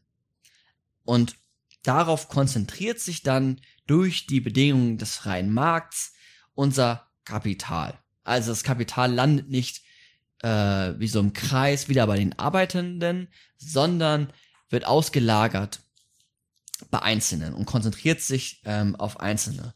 Und das geht dann so weit, dass diese Konzentration auf die Wirtschaft, auf das Kapital, ähm, einen gewissen Macht ausüben kann. Also wirtschaftliche Interessen führen dann beispielsweise ähm, zu Kriege, Kriegen. Oder mh, wirtschaftliche Interessen führen dazu, dass, was habe ich gestern gelesen, dass in äh, Nordaf also in einem afrikanischen Land, die, oder wahrscheinlich auch ganz Afrika, die Menschen sollen da geimpft werden, sagt die Europäische Union, ich weiß es nicht mehr genau, sollen da geimpft werden, weil das für uns finanzielle Nachteile später haben wird. Wenn sie es nicht. Ja, genau. Das Argument ist ein wirtschaftliches Argument, dann in dem Fall und kein humanitäres Argument. Mhm. Und der beste Fall für jeden Kapitalisten oder Kapitalistinnen ist eigentlich, dass man sagt, okay, wir müssen eigentlich gar nicht mehr arbeiten, sondern wir können von dem, was Mutter und Vater vorher oder ich dann selbst erwirtschaftet haben, legal und frei erwirtschaftet haben, aus eigener Kraft am besten noch, haha, davon können wir dann leben, also ohne selbst zu arbeiten. Das heißt, die Idee des Kapitalismus ist auch eine, so eine, aus einem, eigentlich so ein Feudalismus, ne? Also, ich kann von meinem Erbe leben und das Kapital ist auf wenige konzentriert. Ja. Okay. Und wir müssten jetzt quasi dieser Argumentation folgen, dass Kapitalismus auf jeden Fall etwas Schlechtes ist. Sonst macht die äh, Kritik von Sijek nicht ganz so viel Sinn. ja. Ich würde jetzt, oder ich hole einmal kurz Luft. Hast du was äh, Naja, einzubringen? ich glaube, was nochmal wichtig vielleicht ist, ich weiß jetzt nicht, wie es gleich weitergeht, ne, aber halt dieser Punkt mit dem Mehrwert ist das, glaube ich. Mhm. Hast du ja auch eben äh, so halb erwähnt, aber das vielleicht nochmal betont, also dass die Arbeiter, ArbeiterInnen schaffen einen Wert durch ihre Arbeitskraft. Das ist aber nicht das, was die verdienen. Also die ähm, machen kein, in der Stunde keinen Wert von 10 Euro und kriegen dann 10 Euro, sondern sie leisten in der Stunde einen Wert von, weiß nicht, 20 Euro oder sagen wir 25 Euro, kriegen 10 Euro und 15 Euro geht dann aber an den, wie du es jetzt gerade gesagt hast, Kapitalisten. Und das wäre dann dieser Mehrwert, der entsteht, den er für sich beansprucht, oder? Ganz genau. Okay. Ja. Ich habe jetzt auch, ich bin jetzt auch kein äh, Kapitalismus-Experte. Kann man vielleicht mal ganz kurz den Podcast Wohlstand für alle empfehlen an dieser Stelle mit Wolfgang M. Schmidt und Ole Nymon. Die erklären auch ganz viele kapitalistische Themen und auch, also ganz viele wirtschaftliche Themen und auch den Kapitalismus und auch Marx ziemlich gut. Auch immer Ja. recht kurz, da kann man vielleicht mal reinhören, wenn einen das auch interessiert. Genau, genau. Und jetzt geht's auch nur darum, um so eine Idee davon zu bekommen, dass Kapitalismus nach Zizek etwas ist, was es zu verneinen gilt. Und Ja. er das ähm, sehr stark kritisiert. Und ähm, ja, einfach nur so ein, so ein kleine Aufploppen von der Idee. Aber es, natürlich wird es jetzt auch den kapitalistischen Begriff nicht komplett gerecht. Und ja, aber ich glaube, man kann da schon viele Elemente auch ähm, in der Mhm. Wörtlichkeit wiederfinden. Und diese, dieses, diese Kapitalisten werden mehr und mehr gesichtslos, fast schon unsichtbar. Also Kapitalismus an sich ist unsichtbar und gesichtslos. Es gibt kein kapitalistisches äh, Manifest. Es gibt auch keine Könige und Kaiser mehr, auf denen das dann quasi projiziert werden kann. Das kann mal auf einen Jeff Bezos projiziert Mhm. werden oder auf ein Bill Gates, was ja auch gerne gemacht wird. Aber das, der Kapitalismus an sich, der bleibt bestehen. Mal werden so ein paar Leute rausgepickt, aber das System, das ist unsichtbar. Das ist gesichtslos. Also, weil es ja eine Ideologie ist. Genau. Ja. Und dieser Kapitalismus ist jetzt, und das hatten wir vorhin ja auch schon mal, und jetzt können wir wieder dahin gehen, dass das ähm, etwas ist, was unbewusst uns die Welt als Tatsachenwelt erscheinen lässt, nämlich ein Hintergrundrauschen. Sagt, glaube ich, auch Habermas. Ähm, Mhm. Kapitalismus als Hintergrundrauschen und das wird als normal, als naturgegeben angesehen. Und das ist für Sijek Ideologie in Reinform. Eine unbewusste Struktur, eine kollektive Fantasie, die unsere Realität prägt. Und durch dieses, durch unsere unbewusste Strukturierung der Welt erkennen wir nicht, dass gerade, und jetzt gehen wir rüber zu den Linken, die Linken, so sagt er, die eigentlich ja gegen einen kapitalistischen Gedanken sind, den Kapitalismus geradezu legitimieren, sagt jetzt Sijek. Populistisch ausgedrückt, die Linke ist die Kolonie des Kapitalismus. Und was das ist, machen wir im nächsten Kapitel.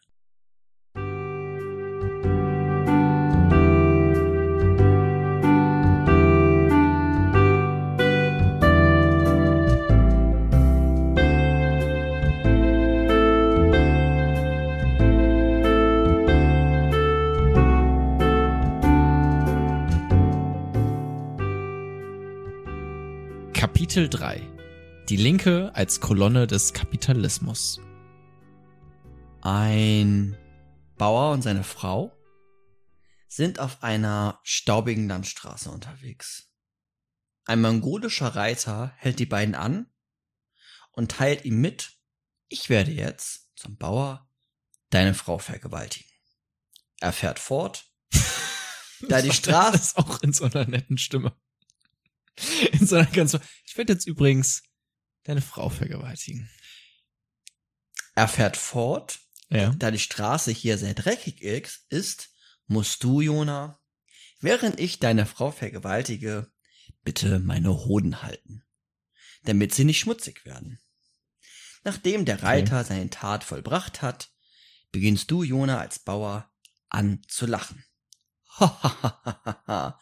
Deine bruskierte Frau fragt dich, wie kannst du so viel Freude haben, wenn ich doch gerade vergewaltigt wurde? Der Bauer antwortet, aber ich habe ihn erwischt. Ich habe seine Hoden gar nicht festgehalten und die sind total schmutzig geworden. Das ist ein Beispiel von, jetzt kriegt ihr mal so ein bisschen die Idee von Zizeks Humor mit. Das ist, Ja, es, es schwingt oft so ein bisschen Misogynie einfach mit. Ja. Auch, also bei seinem, wie er sich, ähm, was für Witze er macht. Er hat so ein bisschen den Humor auch eines Rechten eigentlich. Hat auch mal jemand äh, gesagt, glaube ich, zu ihm. Ah ja. Ja, ja, es ist halt sehr provokant. Das mag er, glaube ich, ganz gerne Leuten auf den Schlips treten. Oder Mhm. auf den Rock. Ja. Das ist auch wieder so ein Witz, misogyn. Naja, weil Frauen weniger Schlips. Gut. Ähm, bei dem Beispiel ist es jetzt so, und deswegen habe ich damit angefangen, wer in dem Beispiel sind die Linken? Die Linken sind in diesem Beispiel der, der Ehemann, der die Hoden hält. Ja, warum ist, sind die Linken der Ehemann, der die Hoden hält? Der Ehemann ähm, sind die Linken, die die Hoden hält. Weil man muss ja erstmal natürlich sagen, wer sind die anderen vielleicht? Weil der Kapitalismus wäre dann Mhm. noch eine, eine weitere Person. Das ist der, was war das, ein Ritter? Mongolischer Reiter. ein mongolischer Reiter, der, der ankam und die Frau vergewaltigen wollte. Das wäre der, der, der Kapitalismus. Jetzt die Frage, was ist, wofür steht die Frau? Ja, wofür steht die Frau, Micha? Ja, vielleicht als die umgebenden Menschen, die sonst davon einfach dann auch vergewaltigt werden. Mhm. Das Entscheidende ist jetzt bei der Geschichte, dass die Linken, genau, die sind der Bauer. Und die kastrieren den mongolischen Reiter nicht, während die seine Hoden halten, sondern sie bewerfen ihn mit Schmutz. Das heißt, die Linken bewerfen den Kapitalismus heutzutage gegenwärtig Ja. mit Schmutz, obwohl sie den Kapitalismus kastrieren sollten. Das ist in the nutshell seine Kritik an der Linke. Es ist im Prinzip unterlassene Hilfeleistung, Ja, wenn man so will. ja. Aber, sie, aber gleichzeitig tun sie sich noch als Held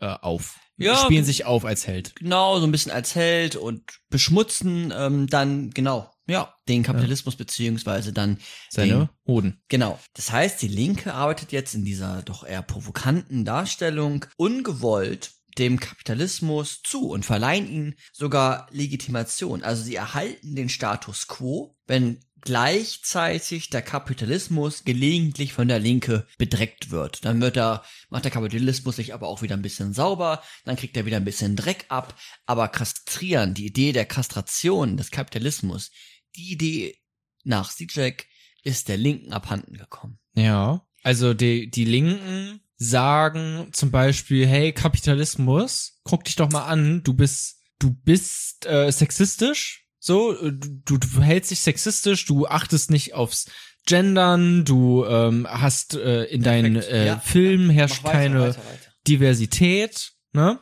Und dann kommt der Kapitalismus oder nehmen wir jetzt mal, das ist sogar einfach eigentlich ein ganz gutes Beispiel. Amazon Prime, Amazon Film äh, kommt an und sagt, okay, äh, ihr habt recht, wir, wir passen uns dem äh, etwas an und bringen jetzt neue Richtlinien raus für Filme, äh, die bei uns auch bei Amazon Prime dann laufen werden, dass die in Zukunft sehr divers sein sollen, ähm, dass da drauf geachtet wird, dass äh, homosexuelle Rollen auch von homosexuellen Schauspielern gespielt werden. Und die Linke sich dann denkt, ah ja gut, gut, jetzt haben wir was erreicht, wir haben den Sexismus besiegt, wenn man das jetzt überspitzt äh, formulieren will. Aber eigentlich haben wir nur den Kapitalismus die Hoden gehalten, äh, die Hoden, äh, Ja, die, ihm bedreckt eigentlich damit. Ähm, aber eigentlich auf das eigentliche Problem, nämlich dass er gerade äh, diese Frau vergewaltigt, wenn man jetzt wieder zurück zu der Metapher gehen möchte, das haben wir gar nicht angesprochen. Beziehungsweise, dass der Kapitalismus uns ausbeutet. Die, wenn man jetzt bei diesem Mehrwert, was wir vorhin Ja. besprochen haben, Ja. wieder ist, ne, dass der uns einfach das, obwohl wir viel mehr mal leisten, uns einfach dieses Geld wegnimmt, die Kapitalisten. Ja, und auch das patriarchale System immanent ist, würde er jetzt auch noch wahrscheinlich sagen. Genau, das trotzdem noch an, weiß nicht, Amazon Prime wird trotzdem noch geführt von Jeff Bezos oder von wem auch immer. Ne? Also Genau. trotzdem noch Männer sind trotzdem noch in Machtpositionen. Und selbst wenn Frauen auch in Machtpositionen wären, wäre es trotzdem immer noch dieses kapitalistische System und ein ausbeuterisches System. Gut, du hast es äh, total äh, super gut schon verstanden. Ich habe jetzt auch noch verschiedene Beispiele, ich will trotzdem noch mal so ein bisschen explizieren. Ja, Beispiele sind immer super. Ähm, aber du hast es sehr gut äh, dargestellt. Also die wurden ja in dem Fall, in deinem Beispiel, dann beschmutzt durch die Kritik, Gender, so. Und haben sich dann ja auch gleichzeitig dann im nächsten Schritt wieder ein bisschen sauer gemacht und haben das jetzt integriert in ihre Prime-Statuten und machen im Zweifelsfall noch sogar, produzieren die vielleicht sogar noch irgendwie, kann ja auch sein, dass die kapitalistische Filme dann noch sogar produzieren, Mhm, die ja. irgendwie Kritik äh, beinhalten. Ähm, aber es ändert nichts an, an, an dem Akt der Vergewaltigung an sich, sondern nur an der Beschmutzung. Ein anderes äh, wir sind jetzt gerade im, im Beispielmodus, oder? Genau, du kannst gerne noch ein Beispiel Ja, dann bringen. würde ich nämlich auch, was wir vorhin auch schon drüber geredet haben, Massentierhaltung oder Umweltverschmutzung, ist ja auch ein Thema, was eigentlich den, den Linken vor allem besonders wichtig ist, dass die sagen, okay, wir müssen etwas gegen den Klimawandel tun und der Kapitalismus ist mit dafür verantwortlich, ähm, dass die Umwelt gefickt wird. so, wenn man Ja, so will, ne? ja, ja. Wenn man auch in diese Metaphorik vom äh, C-Jack äh, bleibt. Ja. Und dann sagt der Kapitalismus aber, na gut, ähm, ja gut, dann bekommt ihr hier jetzt irgendwie ähm, ein WWF-Siegel auf euer Fleisch und noch den Nutri-Score, damit ihr auch was für eure Gesundheit tut. Mhm. Ähm, und dann ist es, dann sind wir doch cool, oder? Und dann sagen die Linken, ja, okay. Ja gut, dann, dann sind wir halt jetzt cool damit, ne? Aber ich hab's euch gezeigt und ihr habt auf uns gehört und jetzt äh, haben wir quasi einen Kompromiss gefunden. So, aber eigentlich wird tatsächlich nichts daran groß geändert, nicht grundlegend zumindest. Genau, also sicherlich ist Biofleisch besser als Sagt C-Jack auch. als ähm, als normales Massentier, Massentierhaltung. Es war- Aber es ist trotzdem, es ist auch immer noch, es schadet der Umwelt immer noch. Ne? Also auch wenn es Und den- auch wenn es weniger schadet, es schadet ihr immer noch genug, so dass wir ne, ein ganz großes Problem haben werden Genau. und auch schon haben, Genau. die man äh, jetzt auch in der Vergangenheit einfach schon auch immer wieder jetzt gesehen hat. Genau, Weil, was Umweltkatastrophen ja, ja, anbelangt. ja, und es schadet dann ähm, im Zweifelsfall dem, denen es besonders schmerzhaft ist und die viel Leid erfahren, nämlich irgendwie Menschen und Tieren. Und das bleibt erhalten. Und ich finde deine Beispiele ganz, gel ganz gelungen. Deswegen, ich hatte auch das, mein erstes Beispiel war hier Gender. Und das hast du gerade schon perfekt äh, dargestellt. Deswegen würde ich das einmal überspringen.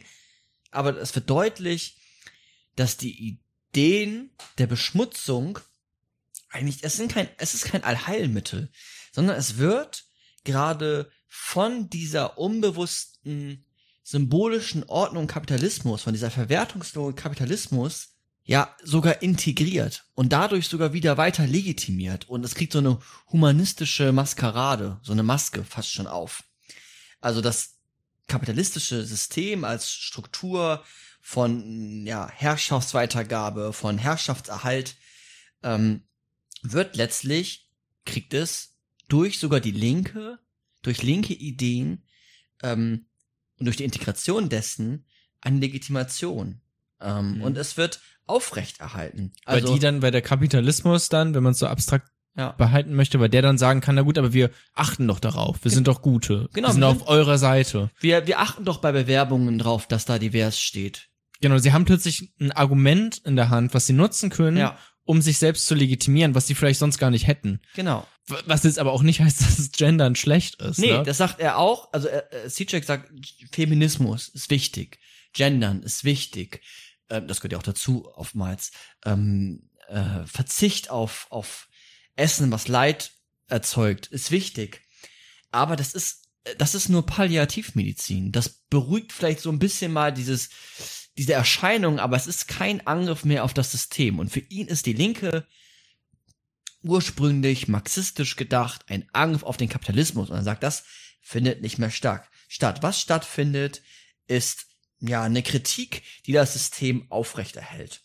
Aber er will gerade mit seiner Kritik den bestehenden Rahmen aufbrechen, das System zum Tanzen bringen und auch Bewährtes hinterfragen und analysieren, auf den Prüfstand stellen.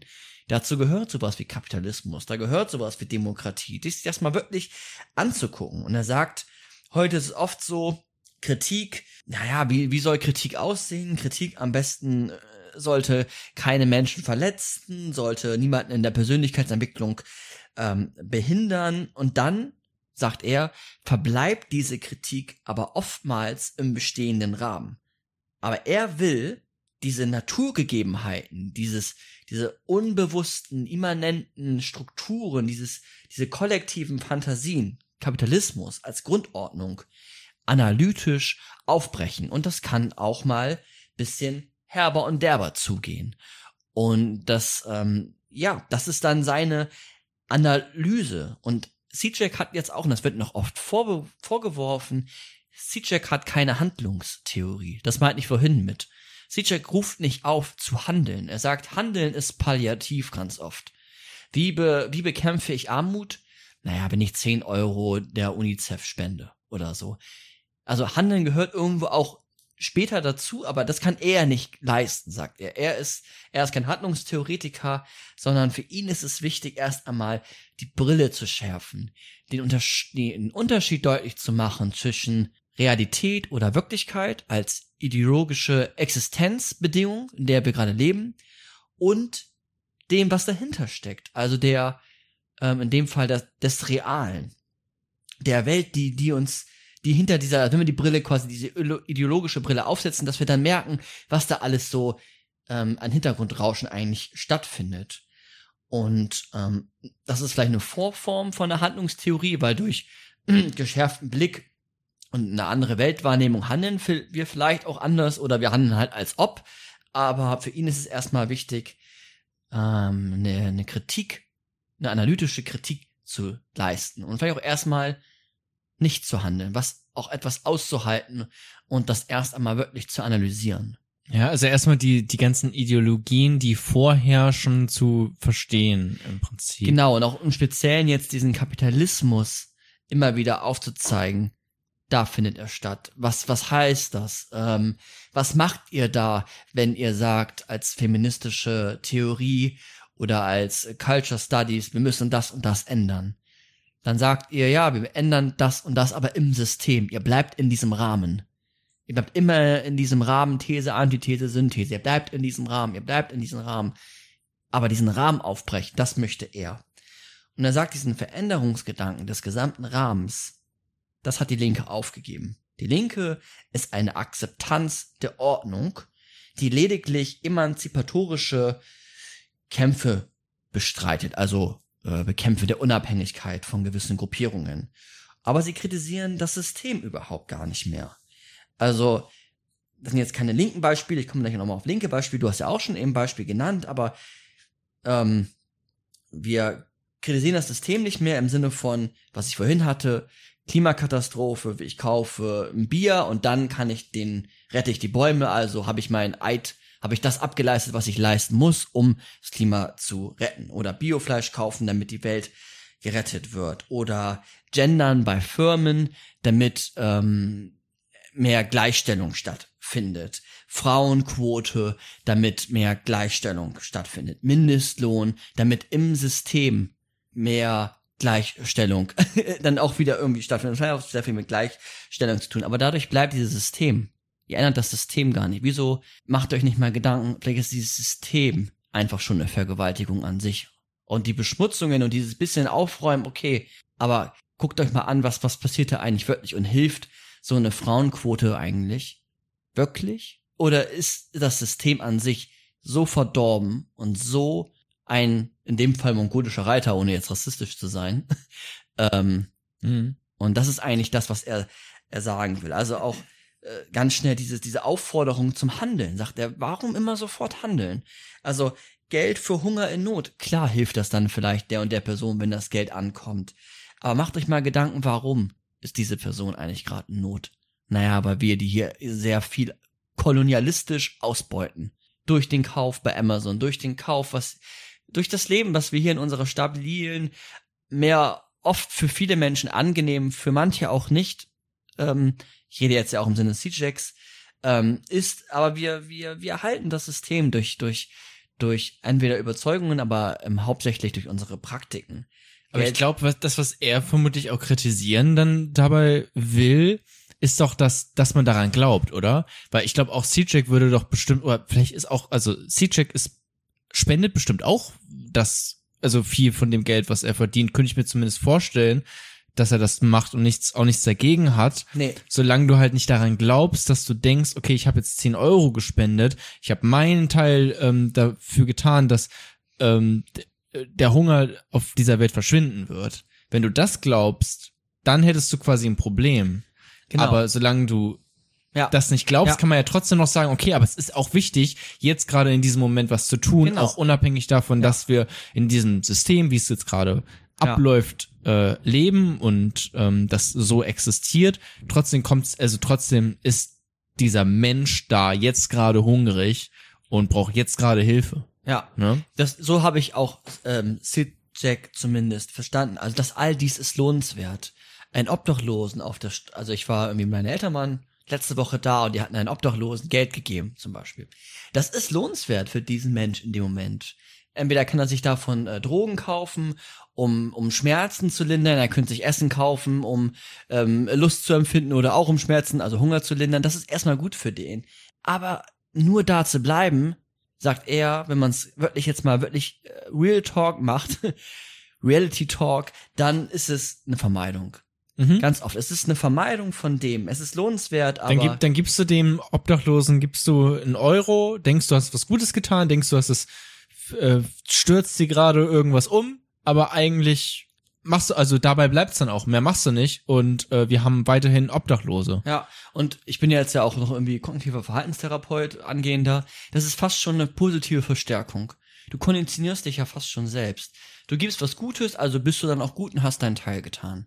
Ja, aber gleichzeitig auch dumm, wenn man sagt, nee, sorry, tut mir leid, ich gebe dir jetzt keinen Euro. Weißt noch warum? Ich habe CJ gelesen. Und es ist ja eigentlich so, dass, ähm, ähm, ja, das ist, ist ja nur eine Vermeidungsstrategie und wirklich was ändern tue ich ja auch nicht. Deswegen, Ja. tut mir leid, mach's gut, vielleicht, man sieht sich vielleicht nochmal irgendwann, vielleicht auch nicht. Mal gucken, Ja. wie der Winter so ja, wird. ganz genau. Und er sagt jetzt, die Linke ist eigentlich so, der Slogan zur Linken würde passen, wenn man jetzt irgendwie hier eine, zufällig bald eine Wahl hätte. Lasst uns was verändern, damit alles beim Alten bleibt. Wenn man, das wäre doch passend. Lasst uns Ja. was verändern, damit alles Ja. beim Alten bleibt.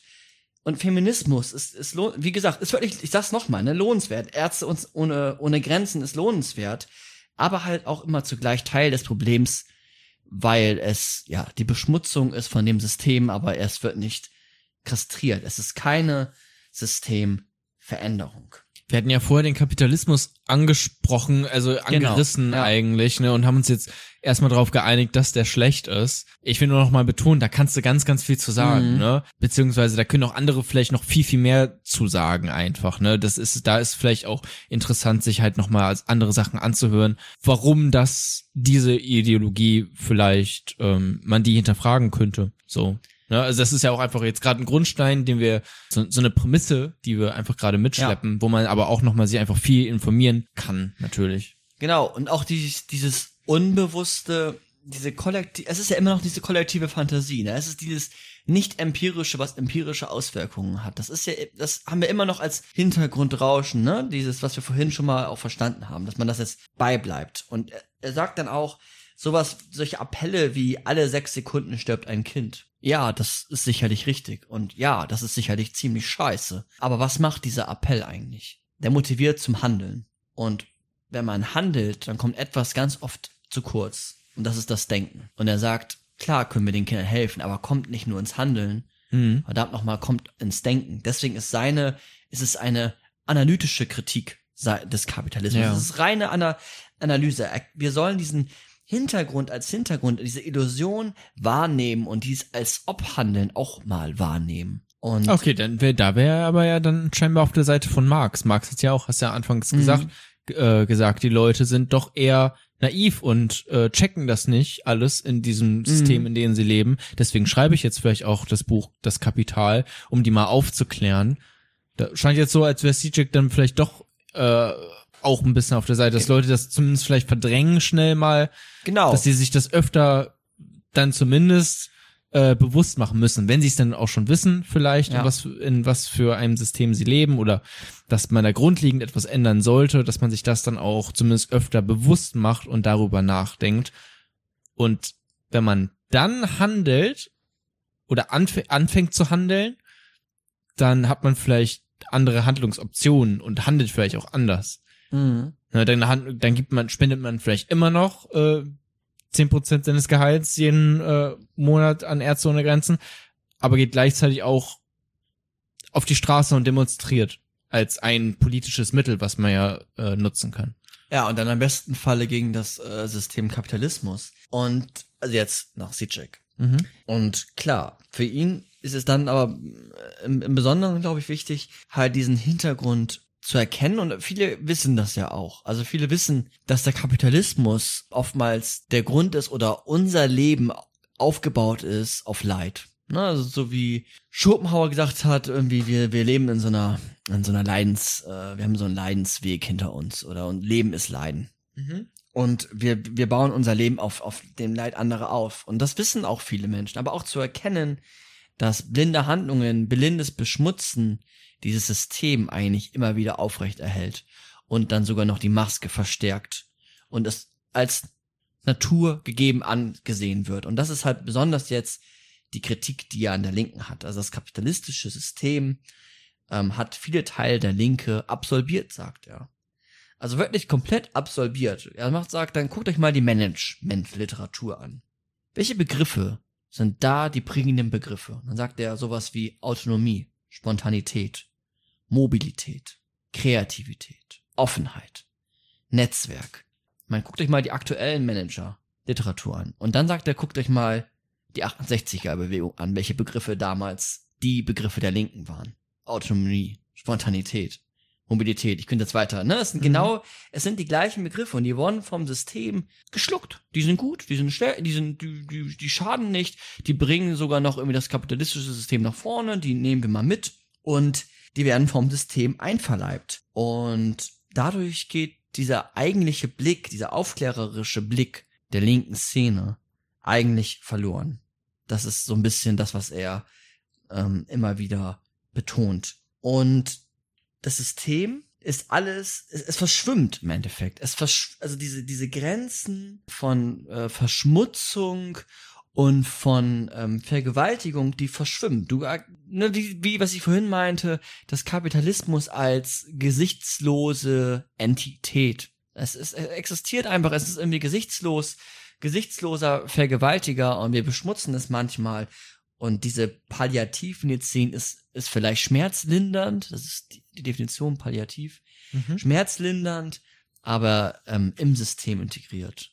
Und alle guten Ideen von der Linken, ähm, das ist auch seine Kritik an Judith Butler, werden von dem System wieder integriert. Du änderst durch den Feminismus ganz oft, also ja, dann geht's der Frau besser, aber das System bleibt. Und den Menschen woanders geht's halt immer noch schlecht oder sogar schlechter. Frauen in ja. Deutschland geht es, die Frauen im Westen geht es besser, aber auf Kosten von, von wem? Kann man ja dann gucken. Ja, ich find's eigentlich, eigentlich gut, aber man könnte natürlich auch denken, okay, ja gut, okay, habe ich verstanden. Ähm, also ist die Kritik im Prinzip nur, dass Linke mal sich auch auf ihre ursprünglichen linken Werte zurück ähm, beziehen sollten mal, ne? Also auf Kapitalismuskritik, auf mhm. so grundlegende Sachen. Das ist auch so ein bisschen dann vielleicht ein, ja, wenn man so, also muss man, jetzt muss man sich vielleicht dann viel mit Kapitalismus beschäftigen, ne? Aber vielleicht auch so ein Whataboutism, ne? Also, ja, okay, CJ, wir haben es verstanden, der Kapitalismus ist, ist schlecht, okay. Ähm, trotzdem ist es ja jetzt wichtig, auch für, für Frauenrechte, äh, auch innerhalb dieses Systems ähm, einzustehen. Ja. Man kann ja auch beides machen. Also ja, gut, im Prinzip sagte er eigentlich nur, wir haben es vergessen, äh, den Kapitalismus zu kritisieren, oder? Zu kastrieren. Okay, aber man kann ja diese Theorie von ihm mit diesen Ideologie, Brille scharf stellen, auch ganz grundlegend anwenden.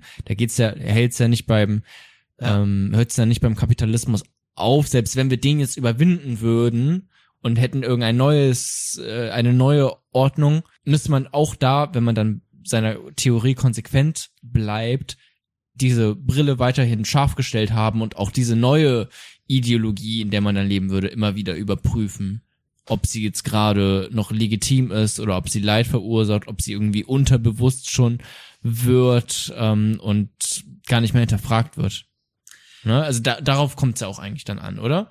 Ja, also klar, auch. Ähm, ich, also das ist, das ist, glaube ich, immer wichtig, diese, diese Illusion, diese kollektiven Illusionen und Fantasien, dass das, das auch.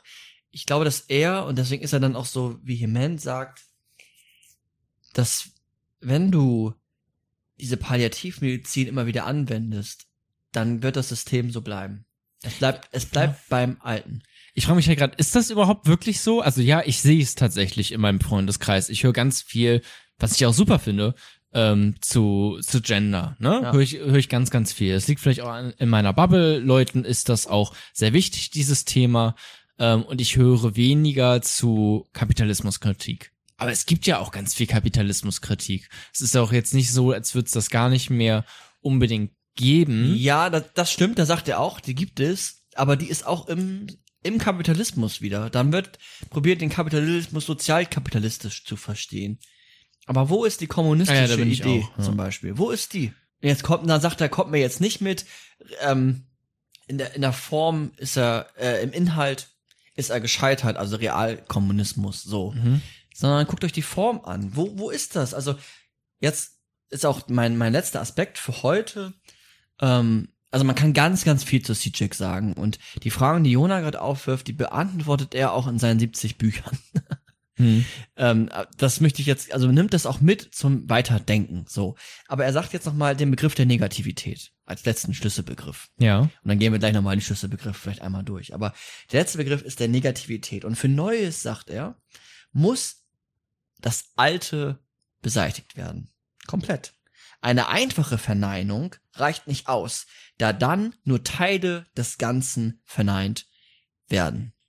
Du bist dann immer ein Teil ähm, ohne Anteil so richtig. Du musst es wirklich verneinen und erst dann wird der gesamte Rahmen gesprengt. Ein Nein zu allem ist quasi jetzt die richtige äh, Haltung. Also ein Nein und das zu allem und das sagt er mit jeder möglichen Gefahr.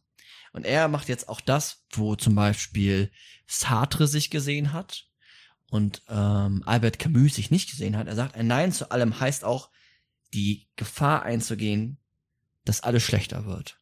Die Gefahr einzugehen, dass alles besser wird. Revolution, keine Revolte.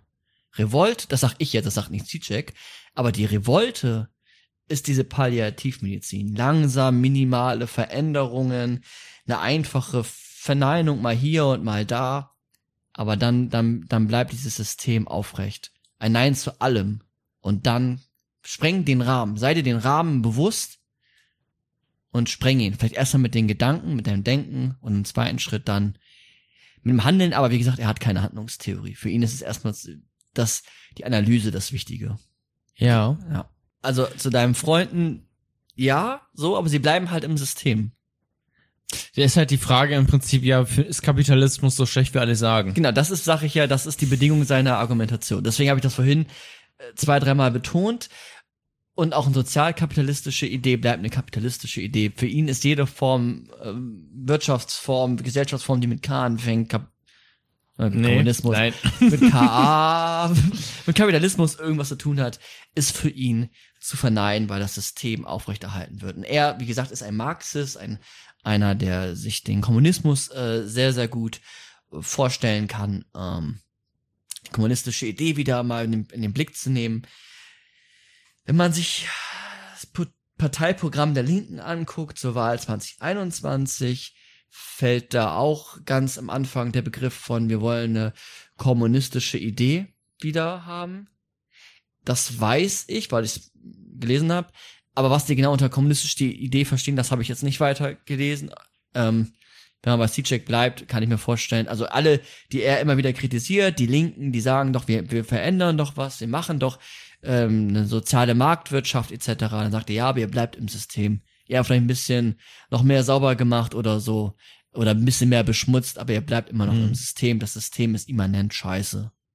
Hm. Das, ist, das, System ist eine immanente, es ist eine Vergewaltigung. Und vielleicht ver, vergewaltigen wir dann weniger unsere Frauen hier im Westen, dafür vergewaltigen wir dann Menschen in Afghanistan, die seit 30 Jahren Krieg haben.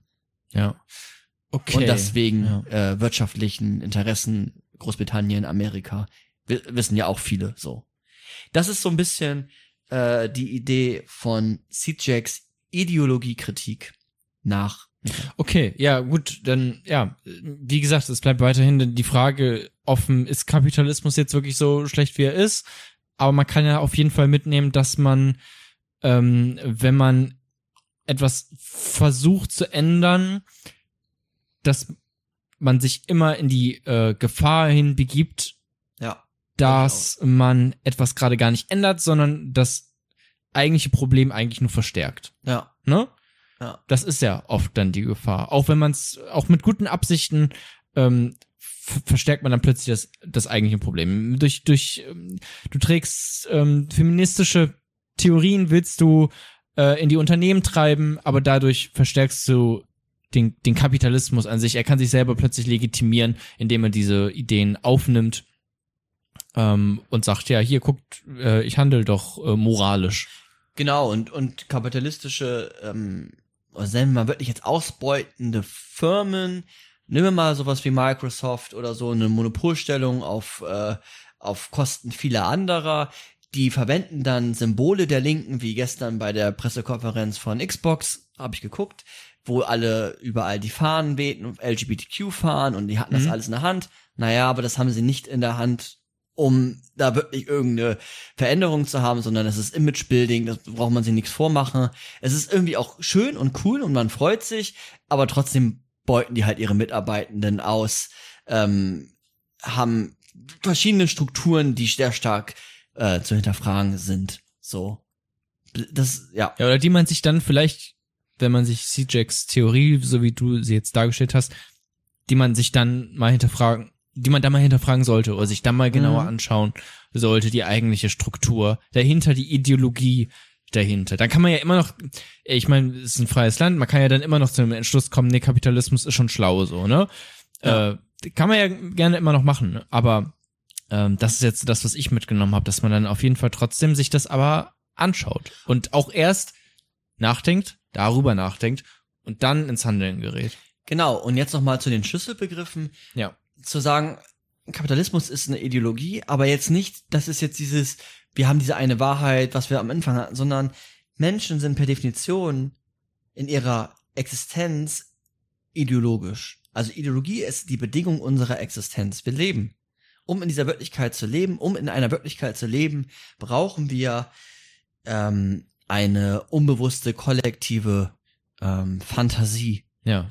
Ne, es ist einfach Mhm. angenehmer, es ist äh, in der Komplexität reduzierender, es macht schon Sinn, irgendwie sowas wie Geld zu erfinden, sowas wie, ähm, weiß ich nicht, Herrschaftsverhältnisse zu haben. Das, das bleibt auch erhalten. Wir sind ideologische Wesen und dieses Unbewusste, Es ist auch einfach, ist das nicht einfach auch irgendwie immanent in der Welt? Also ich meine, selbst wenn wir uns Ja. darauf einigen, dass wir halt, wie gesagt, vorhin schon, Ja. wenn wir keine Herrschaftsverhältnisse haben, das ist ja auch was, worauf man sich dann einigt. Also es kommt einfach damit einher, dass wir reflexive Wesen sind, die über sich selbst nachdenken können. Das machen wir irgendwie automatisch. ja, Oder nicht? Ja. Also, Ja, absolut. Und das Spannende ist jetzt noch mal irgendwie dieses, diesen unbewussten Aspekt da drinne, ja. dass dieses Unbewusste nicht nur dieses individualpsychologische hat, sondern wirklich mal wieder zu Freud zurückkehrt. Freud hat es natürlich individualistisch gesehen, aber auch immer kollektiv, Unbehagen der Kulturen, dass es immer auch einen kollektiven Anteil Mhm. hat. Und dieses Unbewusste ist, sind nicht nur unsere Triebe, unser Libido, unser Todestrieb, wie wir es einmal in der Folge hatten, sondern es ist, es kommt aus den gesellschaftlichen Verhältnissen, es ist eigentlich etwas Externes, was wir dann wie so Schleim um uns herum haben, ne? oder wie bei Matrix, ähm, dass wir quasi in so Boxen dann drinnen sind. Es ist Eine einfach Kapsel, ja. Genau, es Mhm. ist einfach, es ist, gehört dann zu uns und es ist wirklichkeitsstrukturierend. Diese Fantasien sind wirklichkeitsstrukturierend und aufrechterhaltend. Und durch eine Form der Ideologiekritik können wir das Seiende, die Wirklichkeit erst so versuchen zu analysieren, wie sie unabhängig von gewissen Ideologien ist. Oder was dahinter steckt. Nicht unabhängig, sondern was dahinter steckt. Also durch Ideologiekritik eine Form der Ontologie zu finden. So habe ich das zumindest verstanden. Ja, also durch, durch, durch, durch Ideologiekritik zu gucken, Was ist warum ist die Welt überhaupt, warum ist die Realität, in der wir leben, überhaupt so, wie sie gerade ist? Warum ist ein, ein warum hat ein 100-Euro-Schein den Wert 100 Euro? Ja, warum ist der Mensch so, wie er sich gerade definiert Mensch? Was heißt es, Mensch zu sein? Ja, das hat viel mit Ideologie dann Ja, zu tun. genau. Einfach. Also was ist der Mensch, Worauf, auf welche kollektiven Ideen haben wir Ja. uns geeinigt, die uns zu dem machen dann auch, Ja. was wir sind, nämlich Menschen, die sich auch unter Wert verkaufen oder generell Menschen, Mhm. die äh, ihre Arbeitskraft verkaufen und in, in dadurch in Tauschgeschäft dann eingehen, Ja. wenn man jetzt zurück zum Kapitalismus geht. Und ähm, handeln als ob. Ne? Wir wissen Ja. vieles. Wir wissen, Nächstes Stichwort jetzt, ne? Ja, genau. Wir wissen, dass, äh, dass gewisse Firmen oder dass, wenn wir billig, das ist ja auch so verrückt, ne? Also, dass sich viele Menschen immer wieder freuen, ja, ey, ich habe jetzt gestern das T-Shirt für zwei Euro mir geschnappt. Oder ähm, das Fleisch oder das Gemüse habe ich für 36 Cent bekommen. Hm. So, und eigentlich, wenn Sie darüber nachdenken, wissen Sie, dass das auf Kosten anderer gerade entstanden ist. dass irgendwie, keine Ahnung, Kakaobauer und Bauerinnen ähm, dafür sehr hart arbeiten mussten und jetzt wir dafür nur noch sehr wenig zahlen mussten und trotzdem noch andere wieder Profit machen, weil dann die, die dafür geleistet oder gearbeitet haben, also sich quasi als Produktionsmittel dargestellt oder da geboten haben, einfach sehr wenig bekommen. Das wissen ja viele und trotzdem freuen sie sich dran. Das ist so eine kollektive Verdrängung, dann beziehungsweise einfach ein, alle machen das, also mache ich es auch. Und dann bricht es manchmal wieder auf, dann verändern sich gewisse Sachen. Also ich kann mir vorstellen, dass irgendwie in 20 Jahren irgendwie Benziner irgendwie nicht mehr so den besten Ruf haben, wie es heutzutage kein guter Ruf mehr ist, irgendwie sein Kind zu schlagen. Das hat sich ja auch verändert, so. Mhm. Früher haben alle ihr Kinder geschlagen, also es ist ja nichts Schlimmes. Es wurde dann irgendwie aufgebrochen. Daran sieht man immer wieder so leichte Veränderungen, aber das System bleibt erhalten. Das heißt, wir sind ideologische Körper, das was du gerade schon gesagt hast, wir sind von der Struktur immer ideologische Körper. Mhm. Ideologie ist als ob Handeln und der letzte Begriff ist der Begriff der Negativität. Das heißt, um dieses Hintergrundrauschen ähm, mal wirklich irgendwie laut werden zu lassen und auch mal zum Knallen zu bringen. Gewisse Ideologien müssen wir ein Nein äh, zu allem haben, also ein, also ein Nein zu allem im Sinne einer politischen Theorie. Da könnte man jetzt noch ganz viel sagen, irgendwie zu Politik und seinem politischen Begriff. Das habe ich jetzt ausgespart.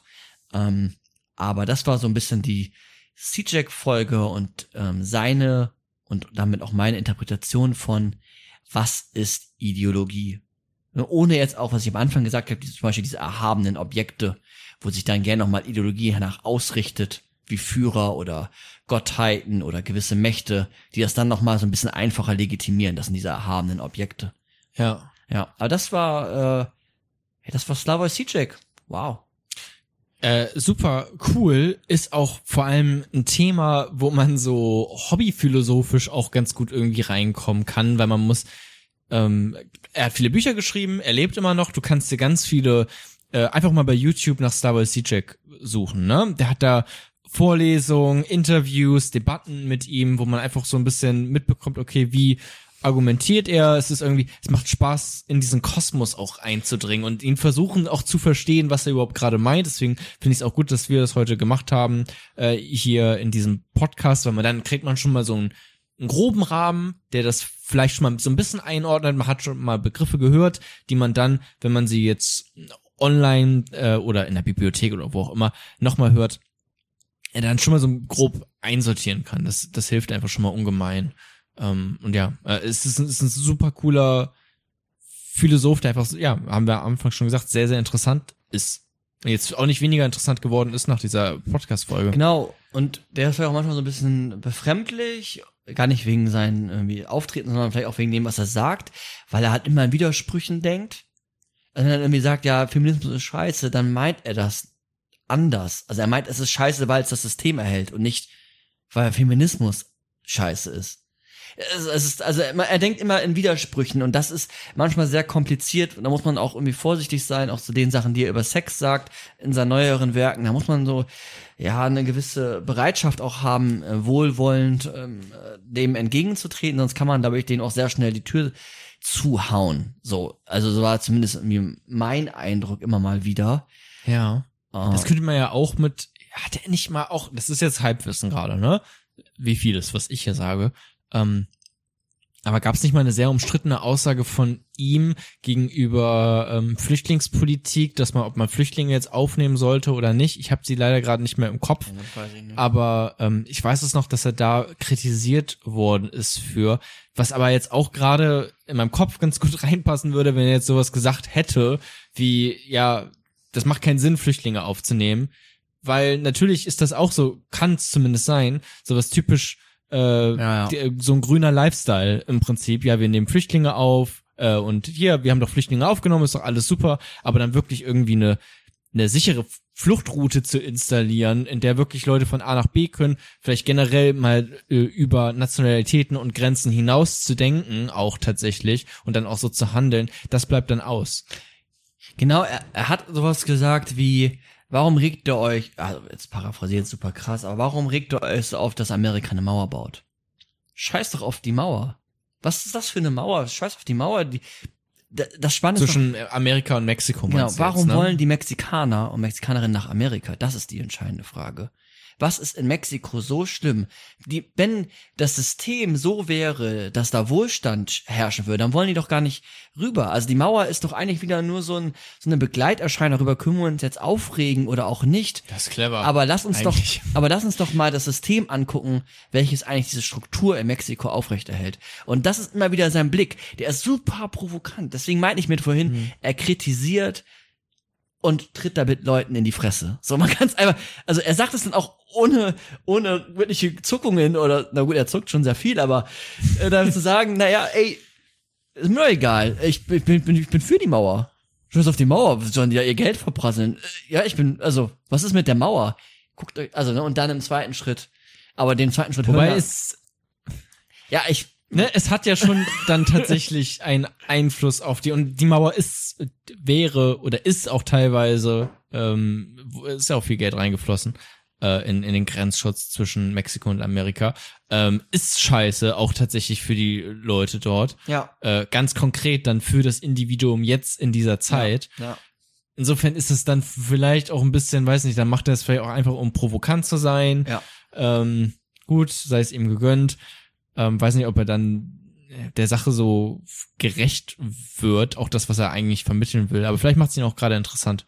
Ähm, aber ja, es stimmt und ist auch ein cleverer Gedanke eigentlich dann zu gucken, okay, aber was steckt dahinter und warum wart ihr vorher alle damit cool, dass ähm, Amerika so aussieht, wie Amerika aussieht und Mexiko so aussieht, wie Mexiko aussieht. Genau, Ne? oder Afghanistan so aussieht, wie Afghanistan aussieht. Warum regt ihr euch jetzt auf über irgendwelche komischen Flüchtlingsströme oder warum überhaupt Flüchtlingsströme? Also was ist daran, dass, Das ist quasi dieses- Rauschen, was man im Hintergrund Ja, hat. Und man genau. weiß ja auch, ja, na gut, die Welt ist ungerecht, Ja. aber ist sie halt. Das ist dieses Rauschen, was ich die ganze Zeit genau, höre. und diese Überzeugungen, du weißt es, aber du handelst dem entgegen. Du handelst im Widerspruch, du handelst als ob. mhm.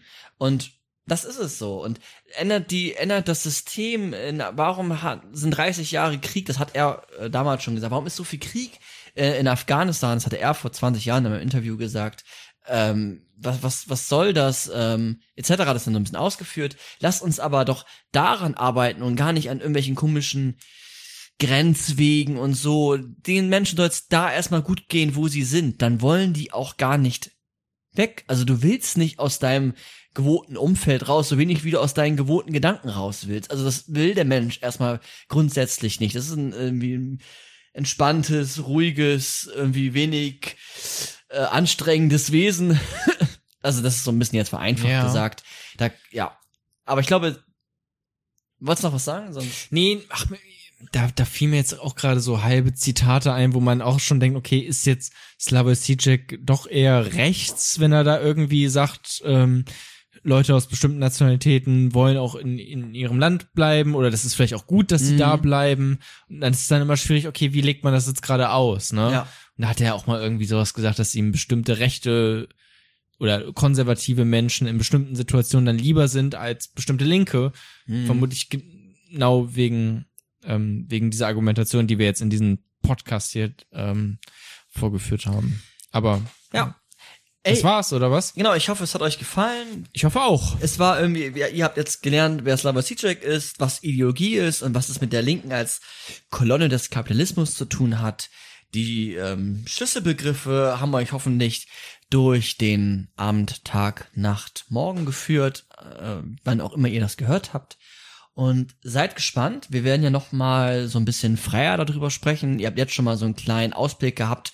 So kann das klingen. So, Jona hat ja gerade schon ein bisschen freier und legerer argumentiert. Und das werden wir auch noch im nächsten dann Nachgespräch machen über Mhm. Slavoj Žižek. Und ey, ich, ich hoffe, ihr habt was mitnehmen können. Und ich ähm, bin mir da aber eigentlich auch, eigentlich auch ziemlich sicher.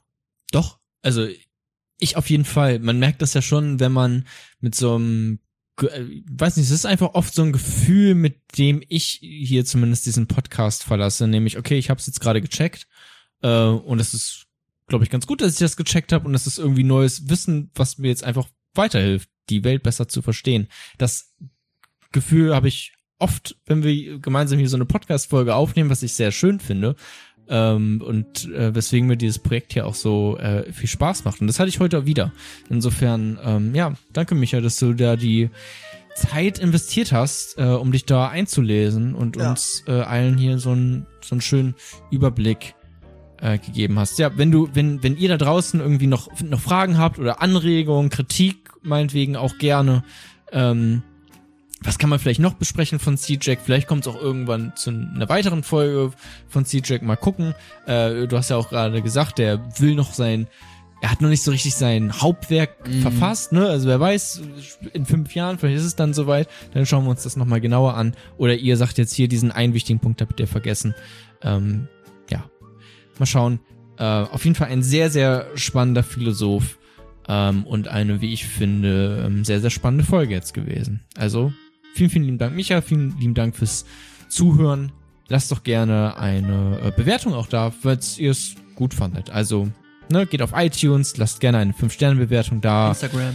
Ähm, bei Instagram könnt ihr uns gerne äh, folgen, da könnt ihr uns gerne Nachrichten schreiben. Das ist so unser Forum im Prinzip. Ja. Und dann bedanke ich mich noch einmal ganz herzlich auch bei unseren Patreon und Steady-SupporterInnen und sage auf Wiedersehen. Bis Macht's zum gut. nächsten Monat. Bis in einem Monat, beziehungsweise bis in zwei Wochen, wenn äh, unser Format Aufnahmeschluss ähm, rauskommt, Stimmt. wenn wir diese ähm, Folge hier nochmal so ein bisschen legerer äh, besprechen, was uns noch so dazu durch den Kopf geht, weil ich glaube, es ist noch einiges, woran, äh, worüber man da reden kann in diesem Kontext von C-Jack. Macht's gut, auf Wiedersehen. Ciao. Tschüss.